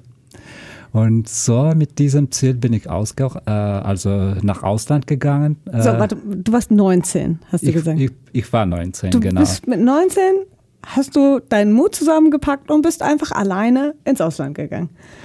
Ich meine, die sprechen auch eine andere Sprache da, ne? Also, Ja, also Turkmenistan war ja in der Sowjetischen Union und Okay. äh, meine Generation und die Generation von meinen Eltern und äh, ältere Generationen sprechen auch Russisch. Okay. Und deswegen bin ich einfach äh, erstmal nach Kirgisistan gegangen. Die äh, sprechen auch Russisch. Ja, die sprechen Ah, okay. auch Russisch. Okay, da war die Genau. Hürde etwas kleiner, als ich es mir als erstmal Genau. vorgestellt habe. Weil ich mir, also für, für mich ist das einfach der schlimmste Gedanke überhaupt. Du gehst in ein fremdes Land, du sprichst kein einziges Wort Ja. und so infantil vielleicht noch, ne? Genauso Ja. wie auf der einen Seite erwachsen, aber okay, die Sprache war schon mal gedeckelt. Ja. Okay, also schon so ein bisschen weniger scary. Genau, ja. Also da war ich äh, versichert, sozusagen. Ja. Genau. Und du hättest auch jederzeit nur diesen kleinen Schritt wieder zurücknehmen können und dann wärst du Genau, wieder zu Hause ja. Okay, ja, alles klar, ja. ja. Also es war mehr oder weniger wie so in ein anderes Bundesland, wenn ich das jetzt so versuche zu transferieren. Ja, oder? so, sozusagen. Okay, also man kann okay. so sagen. Genau. Aber ein anderes Land und and, andere Regeln Ja, immerhin kleine. Schritte, ne? Genau, genau. Und dort war ich ein Jahr lang und meine Ausbildung habe ich dort gemacht und dann habe ich erfahren, dass eine äh, Freundin von mir aus Turkmenistan nach Weißrussland, nach äh, Belarus äh, zum Okay. Studieren gegangen ist. Okay. Und sie hat gesagt, oh, Beck, hier ist so toll und äh, hier gefällt es mir sehr gut und vielleicht sollst du auch vorbeikommen zum Studieren. Ich habe gesagt, hm, okay, ja, warum nicht? Ich habe auf der Du hast Karte. einfach kurzerhand Genau. gesagt, warum Ja, nicht. ich habe hab auf der Karte gesehen, dass äh, Dass Belarus es nur 6000 Kilometer entfernt ja, ist. ungefähr. Das war auch egal. Ich habe ge ich hab gedacht. Gibt ja, Flugzeuge, gell? Ja. ja, ich habe gedacht, ja, äh, Belarus, mh, okay, liegt in Europa. Okay, Mhm. ja, interessant. Dann bin ich, äh, wenn ich in Belarus stu- studiere, studiere, dann bin ich in Europa. Bist du quasi schon Europäer, ne? Äh, Dieses Ziel hatte ich äh, erstmal nicht. Ich wollte einfach die Welt äh, sehen Ja. und europäische Kultur kennenlernen. Okay. Aber geografisch bin ich ja nicht so fit gewesen. Und äh, ich habe meinen Eltern gesagt, ja, ich will jetzt hier Schluss machen in Kirgisistan. Ich gehe nach Weißrussland. Und was haben deine Eltern gesagt? Die haben gesagt, hm, okay, Sind ein bisschen blass geworden? ich konnte sie damals nicht sehen. Wir haben nur telefoniert.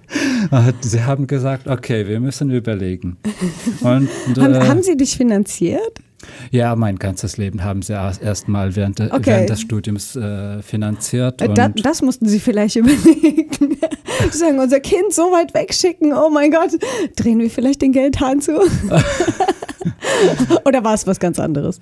nee, das war also mit dem Geld hatten sie keine Schwierigkeiten, also haben keine Schwierigkeiten. Äh, sie hatten, äh, also ich bin das der, der Älteste und Mhm. die wollten, meine Eltern wollten, dass ich einfach in der Nähe bin. Okay. Genau, ja. Okay. Ja, und im Ausland so für mehr als für fünf Jahre ist das für sie, äh, war für sie nicht so. Ah, Okay, das war vielleicht nicht in ihrem Weltbild oder Genau, so. genau. Vielleicht hast du gerade gesehen, ich habe so ein bisschen die Stirn gerunzelt, haben Ja. sich gerade bei mir innerlich ein paar Fragen aufgetan. Du hast jetzt gesagt, du bist der Älteste und so. Ist da vielleicht irgendeine Erwartungshaltung, dass du, weiß ich nicht, irgendwas weiterführst? Oder ähm, äh, wie, wie kommt das, dass sie, Also- dass sie dich da nicht loslaufen lassen konnten, Ja, in ja. dem Moment vielleicht? Ja. Ja, also als, als ält, äh, ältester Sohn sollte ich auch meine Geschwister sozusagen, äh, als, also für meine Geschwister ein Bild, äh, Vorbild darstellen? Vorbild Okay. darstellen, genau. Und, Oh, sie wollten nicht, dass du, da- dass die Genau. alle ausfliegen. Genau, genau. Ja, okay. Und Kann ich auch war, irgendwie verstehen. Ich war dann ein bisschen, äh, nachdem ich diese Entfernung gespürt habe in, Ja. in Kirgisistan, dann habe ich mich so frei gefühlt und gedacht so, okay, jetzt kann ich mein Jetzt kann ich Leben einfach machen, was ich will. Genau. Wow. Genau. Und äh, dann haben sie gesagt, okay, wenn du nach Kirgis, äh, nach äh, Belarus willst, dann musst du deinen Bruder auch mitnehmen. Ganz schön an Bedingungen geknüpft, ne? Genau, glaub, okay, dein genau. Bruder, der ist ja jetzt, ne, da kommen deine zwei, zwei Schwestern dazwischen und dein Bruder ist wie viel jünger als du? Also äh, nach mir kommt meine Schwester und dann mein Bruder. Ach so, dann dein Bruder. Okay, alles klar. Wir haben fünf Jahre Unterschied. Äh, Fünf Jahre Unterschied, Genau. okay, alles klar. Ja, und damals hat, haben wir uns gar nicht, nicht gut verstanden. Und ich hab Oder hattet ihr einfach gar kein Verhältnis, oder? Wir hatten gar kein Verhältnis. Okay, alles genau. klar. Ja, und ich habe gesagt, okay, ich- ja, gut, ich bin immer noch von meinen Eltern abhängig und wenn ich das machen will, dann muss ich das auch akzeptieren. Ja, ja, genau. ja, okay, klar. Ich habe gesagt, okay, dann nehme ich meinen Bruder mit. Ja. Und dann sind wir nach Europa geflogen. Oh mein Gott. Genau, Und? äh, Europa.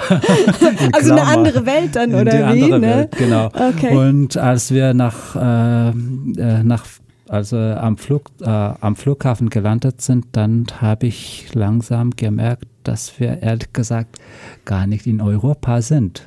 Okay, okay. Also Genau. es war dann im Prinzip das große versprochene Europa oder das, was ihr in euren Köpfen für Europa gehalten habt. Also ich habe äh, für meinen Kopf sozusagen äh, das, äh, Du hast dir was anderes darunter vorgestellt? genau ja Okay. was anderes äh, vorgestellt. Was war das, was du dir vorgestellt hast? Völlig was anderes, was ich äh, in meinem Leben gesehen habe, ehrlich gesagt. Okay. Also, äh, also Turkmenistan und Kirgisistan, Kasachstan, Weißrussland waren ja in der sowjetischen Union Ja. und äh, haben auch so äh, gleiche äh, äh, kulturelle Beziehungen, also gleich, äh, ähnliche Mentalität. Ja. Genau, ja. Und so bin ich ja groß geworden und ich war, ich war sehr glücklich damit. Und ich wollte einfach was Verrücktes sehen. Okay. Genau. Und, Europa war in deinem Kopf das große Verrückte? Genau, ja. Und das große Verrückte habe ich erst mal am Flughafen nicht entdeckt. Genau. hab gedacht, okay. Was hast du am Flughafen gesehen? Das gleiche wahrscheinlich wie in Turkmenistan und Kirgisistan auch. Genau, ja, also äh, ich habe gesehen, was ich äh, in meinem Leben bis jetzt gesehen habe. Genau. Ja, und dann war ich einmal da und dann äh, musste ich mein Studium machen. musste ich studieren. Okay, Beck. Das, ähm, das ist alles. Ich will am liebsten auch gar nicht aufhören zu reden, weil ich es unglaublich Ja. interessant finde, deinen Weg. Allerdings sind wir im Radio. Ja. Und ähm, äh, wir haben ja schon festgestellt, dass uns äh, viele Gemeinsamkeiten verbinden, über die wir nach äh, einem Song sprechen werden. Ja. Und ähm, wir gehen auf äh, Jack Breach. Und danach sprechen wir weiter. Come on, let's jack. I want your body, everybody wants your body, so let's jack. Let's jack. I want your body, everybody wants your body, so let's jack. Come on, let's jack. I want your body, everybody wants your body, so let's jack. Let's jack. I want your body, everybody wants your body, so let's jack. Come on, let's jack.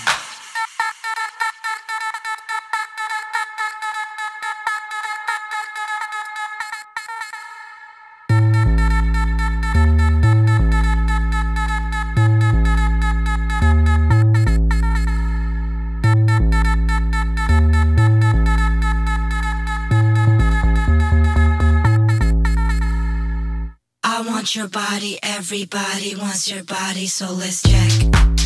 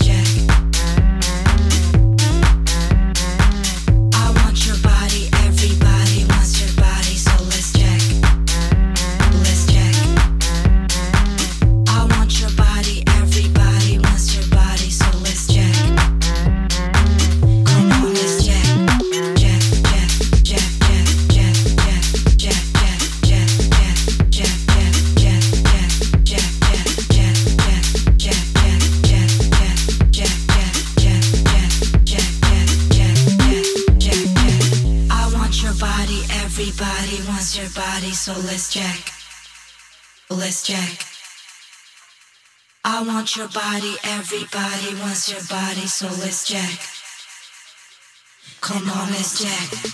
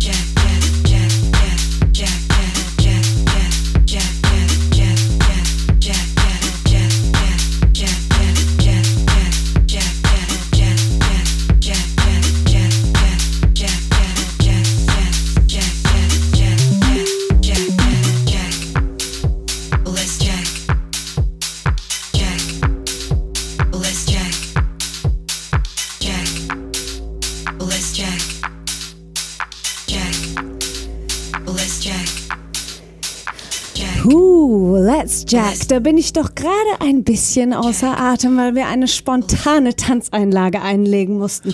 Zwei Jahre ist es schon so, dass wir einfach nicht tanzen gehen können, ja? Beck, Ja. wolltest du auch tanzen? Tanzen in Europa, war es das? Ach ja, ich liebe Tanzen. Ich liebe Tanzen und ich liebe einfach die Linien, die äh, die äh, tanzende Körper äh, bilden. Okay. Wie die äh, Körper einfach äh, beim Tanzen sich so geschwungene Linien, mit geschwungenen Linien eine, ein neues Form finden. Eine Okay. neue Form.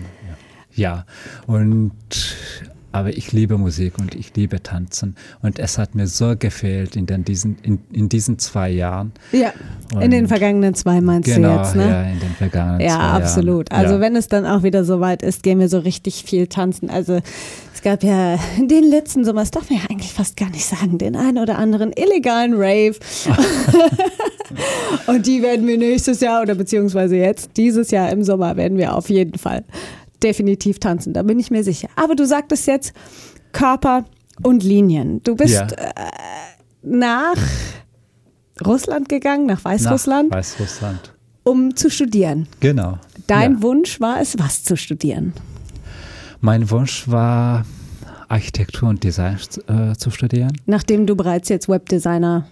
Genau, We- genau. Webdesigner Genau, warst. Ja, also nach, Okay. äh, nach der Ausbildung äh, für Webdesign und äh, digitales Marketing. Mhm. Ja, ich habe mich für Architektur und Design entschieden Okay. und äh, Was stand noch zur Auswahl? Internationale Beziehungen, Okay. was mein Vater wollte. Ich sagte gesagt, doch, ich sagte doch, Beck ist immer für eine Überraschung gut. Und dann, und dann sagte er so, internationale Beziehung, als ob es das Normalste auf der ganzen Welt wäre. Das hättest du doch raten müssen, Silv. Ja. Genau. Und jetzt aber doch Ja. dein Vater, das, das wäre also die Präferenz deines Vaters Ja, gewesen. ja, mein Vater Und du hast wollte- gesagt, nein, Architektur. Ja. Nein, etwas Kreatives und äh, was man äh, einfach, äh, äh, womit man meinen Vater ein bisschen be befriedigen konnte. Ach so, okay, also diese Schnittstelle zwischen Kunst und äh, Ingenieurwesen Genau. war, da, war im Prinzip im Rahmen der Akzeptanz deines Vaters, aber Genau. auch in deinem Bedürfnis nach Kreativität. Das stimmt. Ja? ja. okay. Was hast du dir denn so unter dem Architekturstudium vorgestellt? Dass ich ein verrücktes Leben habe. genau. Uh. Also, äh, dass ich äh, mit vielen Künstlern und Künstlerinnen umgeben Okay, bin. okay, okay, Das hatte ich tatsächlich in Minsk in, in Belarus. okay. Und ich hatte so schöne sechs Jahre, also dort, musste man sechs Jahre obligatorisch studieren Wow, sechs Diplom. Jahre. Also ich meine, am Ende alle Architekten, die studieren sieben und wenn du vorher ankommst, heißt es, naja, geh noch mal drei Jahre. Ne? so kenne ich das hier Genau. zumindest aus Deutschland. Die sagen ja so, ah, neuntes Semester, du bist noch ganz grün hinter den Ja, Ohren. ja. Hau ab.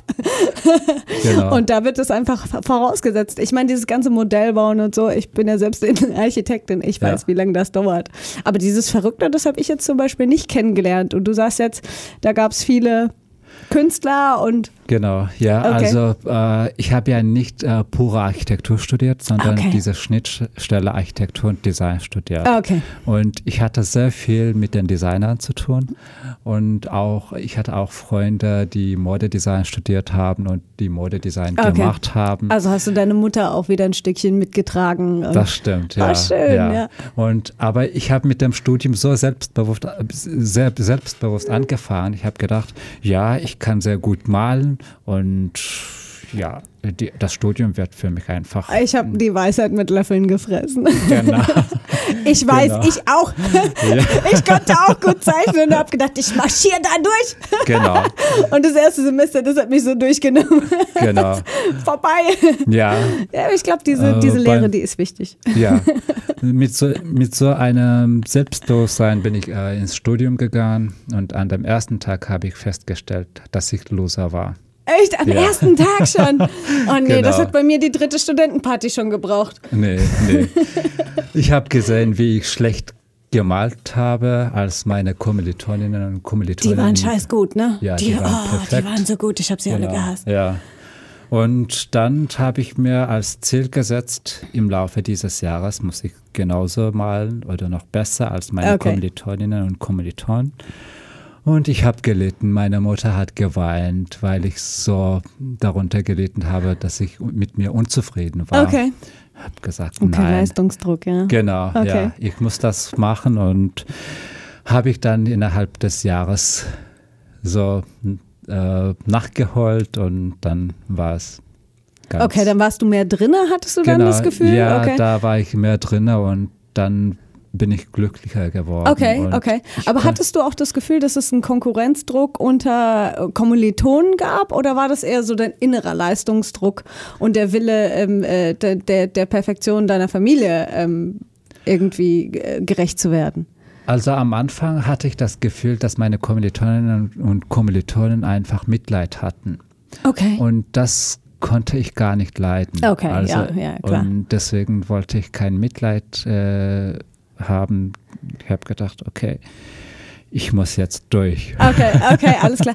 Also das heißt, hast du auf Partys verzichtet dann? Am Anfang habe ich Okay. auf die Partys ver Okay, das, verzichtet, heißt, du hast genau. nachts durchgeackert, damit du das Gefühl hast, ich bin jetzt auf dem gleichen Level. Genau, ja. Okay, ja, Ja, ja. okay, darf ja auch sein, so, Ja, ne? Also, ja. aber dann hast du hoffentlich das alles nachgeholt. Ja, das habe ich in den letzten Jahren so nachgeholt. Das kann man meinen Eltern gar nicht erzählen, aber sie verstehen auch kein Deutsch. Von daher ist alles gut. Von daher kannst du ihn jetzt, kannst du ihn jetzt äh, durchaus diese Radiosendung präsentieren und Genau. sagen, guck mal, Mama, Papa, ich bin im Radio. Und sie sagen wahrscheinlich, toll, Bub, hast du gut gemacht. Genau. so, hm, okay, ist alles ja. in Ordnung. Ja, in, äh, beim, äh, im letzten äh, Studienjahr hatte ich mal äh, meinen äh, Geburtstag gefeiert. Ja. Und damals habe ich in einem Studentenwohnheim gewohnt und in Studentenwohnheim durfte man nicht nach 12 Uhr Nacht reinkommen. Es war Okay. gesperrt. Da musstest du rausblei äh, Genau. draußen bleiben bis am nächsten Tag. Ja, also ich, ich hatte dann Verspätung zum, äh, zum Wohnheim und ich musste einfach in einem Vorraum von einer Bank äh, beim Geldautomaten meine Zeit verbringen, bis es 5 Uhr morgen wurde. Ich habe gedacht, okay, ja, das ist ja ein Abenteuer. Und das, äh, wenn, es das, äh, wenn ich das über, also hinter mir habe, dann wird alles gut. Und das war dein Geburtstag. Ja. Okay, du sagst jetzt Geburtstag. Ja. Was für, also wenn du deinen Geburtstag sagen möchtest, dann darfst du ihn jetzt gerne sagen. Ansonsten interessiert mich natürlich brennend, was für ein Sternzeichen du bist.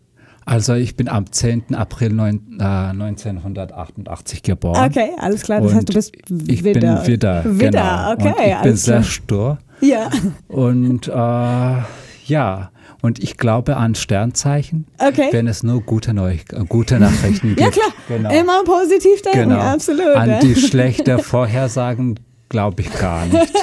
genau. Das ist sehr gut. Wir haben auch einen Song, der dazu passt. Ja. Und der nennt sich Take It. Und ich würde sagen, you took the best of what there was to offer. Ne? Und deswegen Take It. Take all the good. Dumb Dollar. Bis gleich. Bis gleich.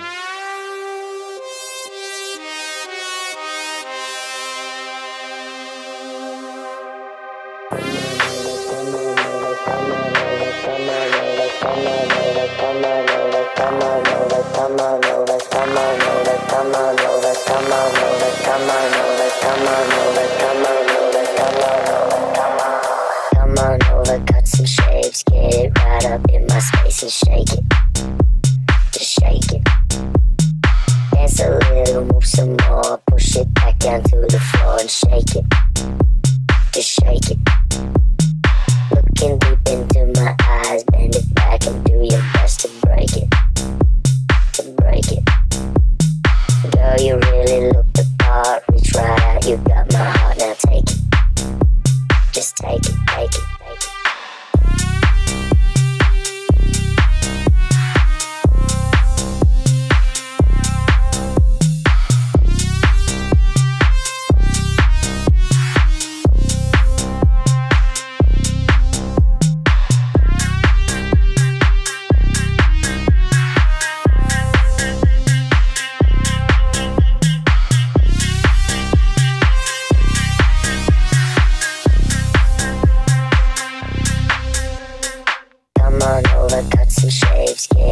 right up in my space and shake it.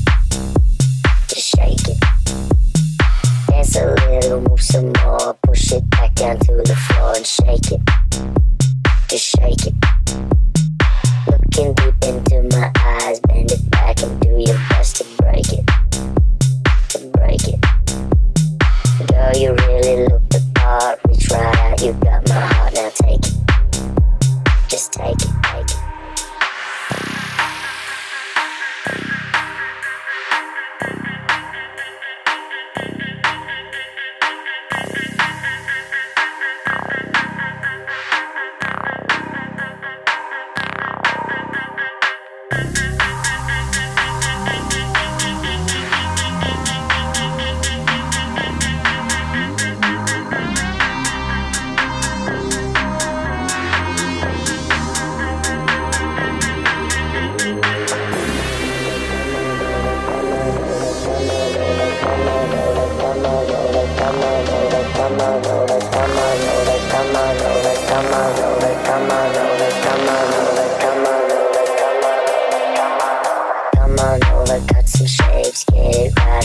Up in my space and shake it,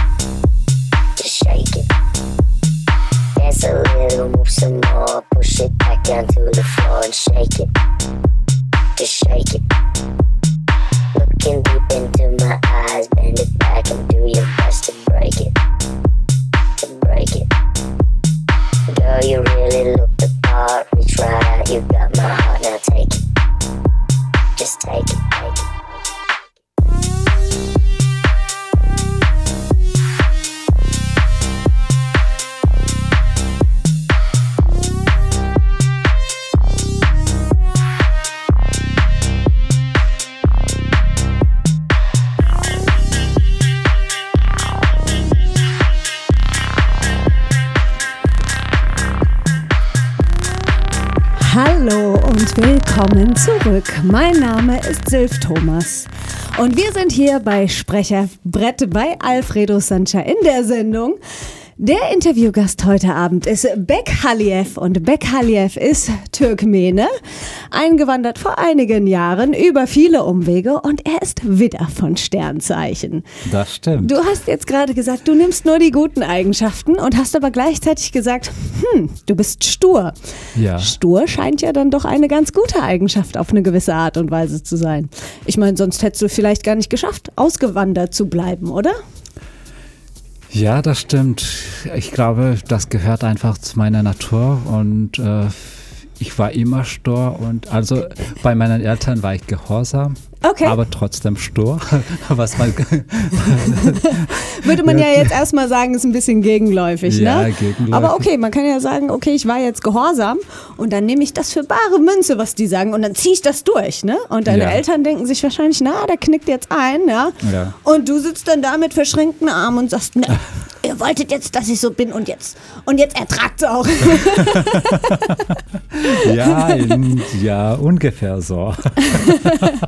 Okay, Genau. und was Ja. siehst du denn noch als tolle Eigenschaften des Widders und womit würdest du dich da besonders identifizieren? Ja, also nie wie, also nicht aufgeben. Okay, also Ja. Durchhaltevermögen? Ja, Durchhaltevermögen. Okay. Äh, also als ich mein Studium beendet habe in Weißrussland, Mhm. äh, ich habe mich ja, äh, ich habe ein Visum für Deutschland beantragt. Okay. Und äh, es wurde ein paar Mal abgelehnt. Ich habe gesagt, okay, ja, ich mache nochmal, nochmal. Einfach nochmal, ganz stur, ne? wie sich das gehört. Die, die Botschaft hat gemerkt, dass ich wirklich sehr motiviert bin. Der lässt nicht locker, ne? Der lässt nicht locker. genau, genau. Und äh, die haben meine Mot- Motivation gelesen und haben eingeladen. Die, die haben deine Motivation gelesen. Was musstest du da liefern? Ja, ich musste liefern, warum, äh, warum ich un- unbedingt nach Deutschland will. Und, Und was war das? Ja, ei- einfach äh, mich äh, im Bereich Kunst weiterzuentwickeln und neue Kontakte und auch internationale Beziehungen sozusagen. Okay, Das kommt okay. jetzt ins Spiel. Also jetzt wirklich europäisch. Jetzt endlich wirklich europäisch. Genau, ja. Also, Also wenn ich- Deutschland mal nicht europäisch ist, dann wissen wir es ja auch nicht, oder? Genau, ja. Ich wollte einfach, äh, also meine Motivation war, dass ich meine, äh, meine Hintergründe nicht vergesse, also wo ich herkomme Okay. und dazu etwas Neues lerne und Mhm. äh, äh, als, als Brücke zwischen den Kulturen werde. Oh wow, das Genau. hört sich, das hört sich wirklich wie, also wirklich interkulturelle Kompetenz, das hört sich wie ein unglaublicher Schatz an, ja. Also das ist, Das äh, da hätte ich jetzt, glaube ich, wenn ich jetzt, äh, wenn ich jetzt beim Amt wäre, ja, und ich würde sowas lesen und ich würde eine lame Story nach der anderen hören, weißt du, die dann so von wegen, naja, ich war in meiner Heimat, war ich irgendwie Autopfleger und jetzt will ich Altenpfleger werden, ja. Okay, abgestempelt vielleicht nicht, ja. Und dann kommt aber irgendwie, ich will was Kulturschöpfendes machen und so. Das würde auf mich total den Eindruck machen. Da würde ich auf jeden Fall auch sagen, ja, komm her.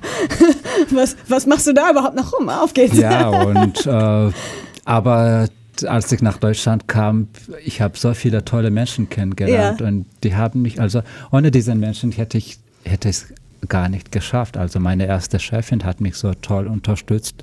Äh, in 2015, als ich in Limburg äh, an der Lahn ankam und Okay. ich durfte bei ihr arbeiten und sie, und mein Deutsch war sehr schlecht. Ich wollte gerade sagen, Ja. hat sie dann, hat sie dann welche Sprache? Wie konntet ihr euch verständigen? Also während des Studiums habe ich mein Deutsch also während des Studiums habe ich einfach deutsche Leute in äh, Facebook angeschrieben und Okay. gefragt, hallo Leute, äh, ich lerne Deutsch und äh, könnt ihr mit mir sk- skypen? Okay, cool. Ja, ja, Und ein äh, paar Menschen haben sich gemeldet und gesagt, ja, warum nicht? Okay. Und wir haben ein Jahr lang äh, jeden Abend über Skype über alle, alles Mögliche gesprochen. Hm.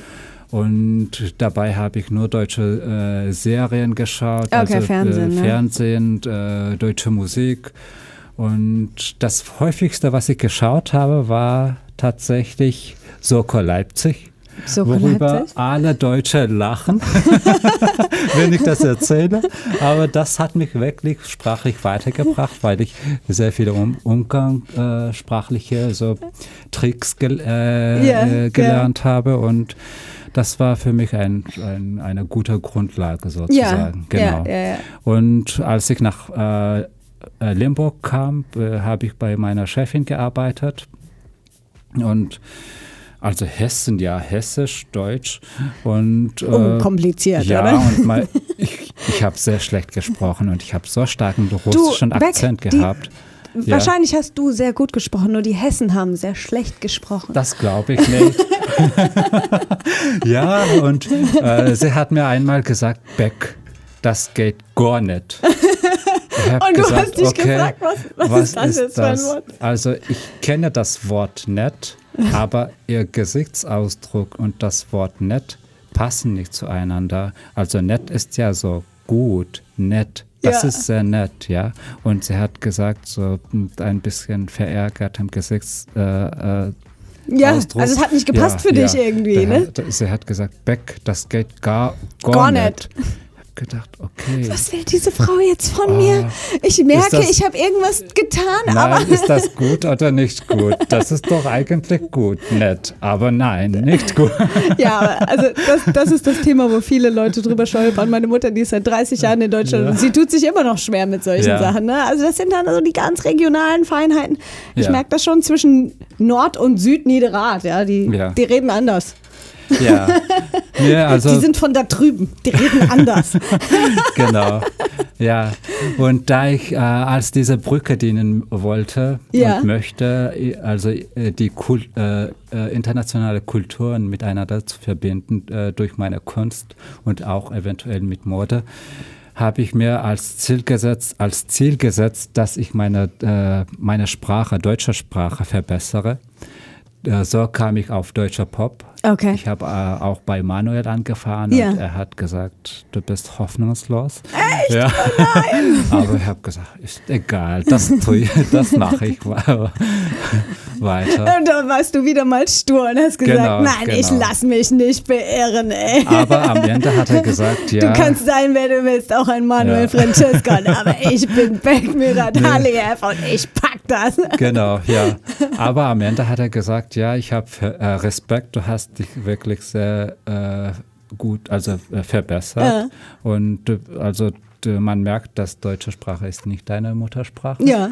Aber Ist doch auch okay. ja, ich habe gesagt, ja, das ist okay und das mache ich für mich und Ja. ich möchte einfach mit Menschen kommunizieren Ja. und äh, einfach die Kunstszene von Frankfurt kennenlernen, Okay. da, da ich in Frankfurt seit 2016 lebe und habe bis jetzt gar keinen Anschluss gehabt Okay. zu der Kunstszene und das habe ich seitdem ich in Frankfurt bin äh, einfach vermisst. Ich habe gedacht, ich kann nicht mehr atmen. Ich brauche Menschen, die Kunst machen. Ja.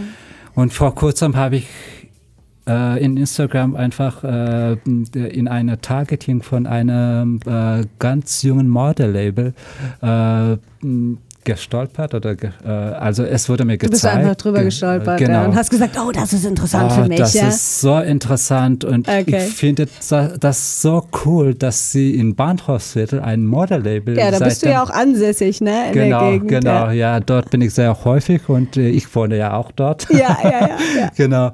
Und ich habe gedacht, oh, diese coole Menschen muss ich unbedingt kennenlernen. Kam auf dich gleich die Inspiration Genau, zugeflogen. ja. Also die Marisa und äh, Alina, sie, die sind die Gründerinnen Okay, von äh, okay. Add äh, Contrast und äh, also die sind sehr coole äh, Frauen und ich habe sie letzte Woche kennengelernt und ich habe ihnen sofort gesagt, also ich weiß jetzt nicht, ob das auf Deutsch stimmt. Ich habe gesagt, ich Hast du es Äh, ihnen auf Türkmenisch gesagt? Nein, ich habe das auf Deutsch gesagt, Wort zu Wort, also wortwörtlich habe ich übersetzt. Ich habe gesagt, ich habe momentan das Gefühl, dass ein Honig auf Knäckebrot äh, draufgelegt wird. Äh, diese Kombination, also ich bin Knäckebrot und ihr seid, ihr seid Honig und ich habe euch so vermisst und jetzt seid ihr da und ich habe euch und ich, also Beck. ich habe sie nur einmal gesehen, aber ich bin so verliebt an Oh diese mein zwei Gott. Personen. Deine Begeisterung springt total auf mich über. Das erinnert mich an Ach. einen Song und wir reden gleich weiter über Ja. Honig und Knäckebrot. Und dann lassen wir es knachen, Auf krachen. jeden Fall. Romeo, Night Funk. Ja.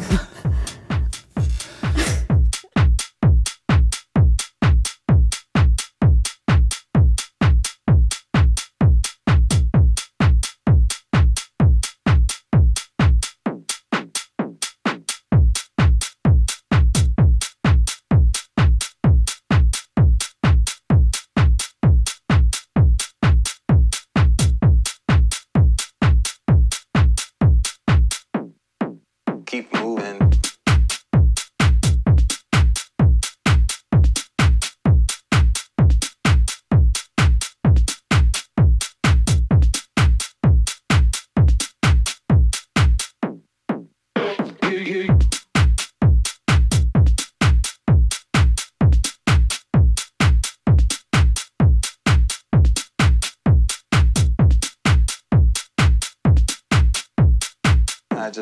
Music so much.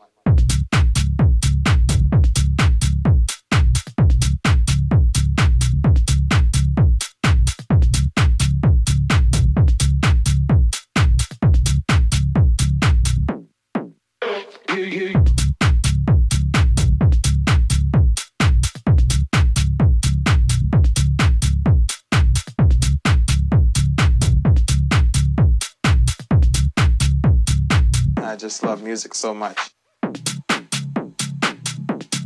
So much. So much. So much.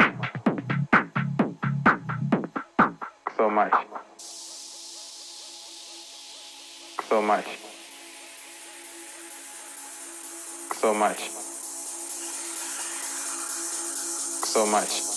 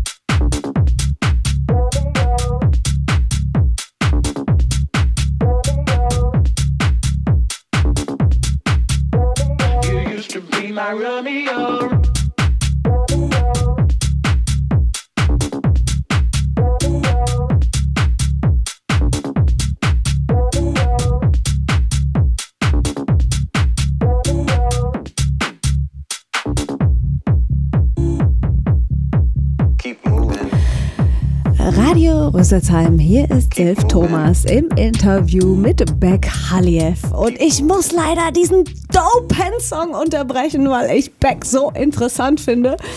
Beck hat jetzt gerade was von Honig auf Knäckebrot gesagt. Und ich kann mir so richtig vorstellen, wie so draufläuft und kracht. Boom, peng. Beck, du bist Künstler. Ja, Du Künstler. bist Künstler und man merkt während des ganzen Gesprächs, also es gibt ja so, ne, Architektur und Design ist ja so die Schnittstelle zwischen Ingenieurwesen und Kunst, aber man merkt irgendwie doch schon, dass dein Herz für die Kunst brennt. Und du hast jetzt auch gesagt, du bist nach Frankfurt gekommen und ich merke auch, du sehnst dich einfach nach dieser Kunst. Erzähl mal, was Marisa und wie hieß die andere Alina. Dame? Alina. Genau. Erzähl mal, was machen die Damen? Wer sind die? Was für ein Groove haben die? Und äh, warum hast du das Gefühl, dass es einfach Klick gemacht hat? Also Marissa und äh, Alina sind sehr junge und dynamische und äh, einfach sehr motivierte zwei junge Frauen, die ich einfach letz also letzte Woche Mittwoch nach der Arbeit ist ganz frische Liebe noch. genau kennengelernt habe und ich habe sofort gemerkt, sie haben mich so mit Lächeln aufgenommen und äh, einfach durch die Räume geführt und Durch also- welche Räume? also Sie haben einen, äh, einen äh, großen Raum in äh, Taunusstraße, Mhm. äh, also ein äh, Altbaugebäude und die mach, äh, Sie haben dort Atelier Okay. und äh, die machen aus alten Klamotten neue Klamotten. Okay, also so Genau. eine Art Upcycling. Upcycling, Ja. aber mit neuem Design. Ja, ja, das ja, ist absolut. noch kreativer als der ganz normale Ja, eine Fashion höhere Designer. Anforderung, ne? Genau, ja. Also die haben äh, das Objekt, also das Produkt, was schon mal gemacht wurde und jetzt müssen sie überlegen, was sie daraus machen. Ja, ja, ja, Und das klar. ist noch kreativer. Ja, also es ist nicht von Scratch, sondern es ist auf einer bestehenden Basis im Genau, Prinzip. genau. Ne? Und äh, das alles haben sie mir gezeigt und ihre Speicherräume, die Küche. Und ich habe gedacht, ich will nicht mehr raus Du aus bist diesen einfach Räumen. angekommen, ne? Also du hast irgendwie so dieses Kreative von deiner Mom, das Thema Modedesign, Genau, du ja, hast das Thema ja. Kunst und du bist, du bist da, du hast ja, du bist, du, zei du zeichnest und malst auch selber. Ja. Ähm, wir haben dich ja auch auf Insta beworben, wir haben deine Kunst gesehen und der erste Eindruck, ähm, den ich hatte bei deiner Kunst, war doch äh, schon, dass sie auch sehr editorial ist. Man hat äh, definitiv ähm, den Eindruck, dass es auch was mit Fashion zu tun hat, dass ähm, man einfach dieses ähm, ja, diese edgy Art und Weise sieht, aber gleichzeitig steckt dadurch diese Art der Linienführung und Art der ähm, um, äh, Art des Umganges mit dem Mit Material Medium, ja. sieht man einfach, dass es schon auch diese ja die Schnittstelle eigentlich zwischen Modedesign und Kunst bildet. Ja. Wie begreifst du denn deine Kunst? Wann hast du angefangen zu malen und wie hat sich das entwickelt? Weil du hast schon einen sehr speziellen Stil auch. Das ist, man sieht direkt bei Kaljev. Ja, danke schön, danke schön.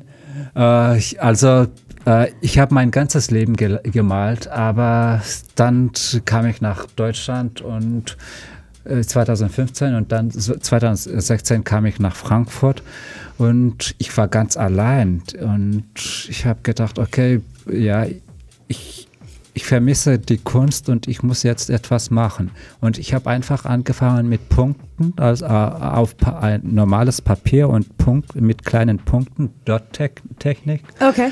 Und äh, dann hat Wie Monet so, eigentlich schon. Ne? Oh, nein, so weit bin ich nicht. Nein, du bist einfach Evo-Stufe 4 von Monet. Nein.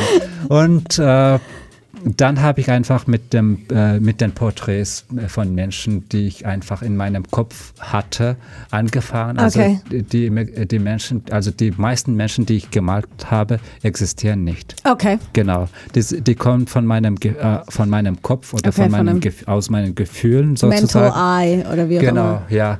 Und äh, vor kurzem, also so, so, vor kurzem habe ich selbst für mich festgestellt, das, was ich seit 2016 und bis jetzt gemalt habe, die sind, die sind einfach die äh, Zusammenfassungen von meinen äh, Eindrücken, die, was ich in, in Frankfurt erlebt habe. okay. Am Anfang war ich so einsam und so depress depre depressiv, ja. Okay. Also allein sein tut es nicht gut, ja. Okay, Und äh, das hat meine Kunst auch äh, visualisiert. Okay. Ich habe immer die Menschen, also die äh, Gesichter gemalt mit geschlossenen Augen. Und das war für mich auch keine Absicht, dass ich extra, ja, nur Menschen äh, male mit äh, geschlossenen Augen. Ja. Es kam einfach Es kam so so alleine. aus dir raus, ne? Genau. Ich habe einfach in der Mitte des Papiers angefangen äh, zu malen und dann hat sich so weiterentwickelt.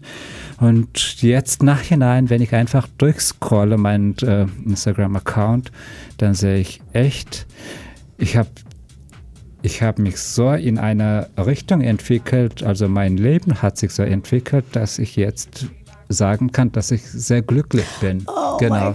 Ja, jetzt, also jetzt I mal, love it. jetzt bin ich nicht alleine. Ich bin sehr, mit sehr vielen guten Menschen umgeben. Ja. Also in meinem Leben treffe ich so viele tolle Menschen, die mich weiterbringen.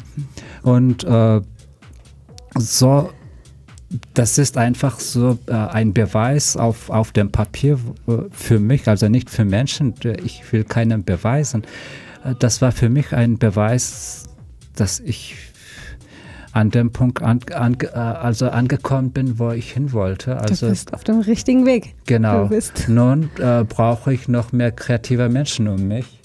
Von daher habe ich Marisa und Alina kennengelernt. Und beim nächsten Mal nehme ich sie mit. Beim nächsten Mal bringst du sie mit, Genau. absolut. Ähm, das, haben wir, das haben wir schon besprochen während des letzten Ja. Songs äh, mit Alfredo Sancha hier bei Sprecherbrett.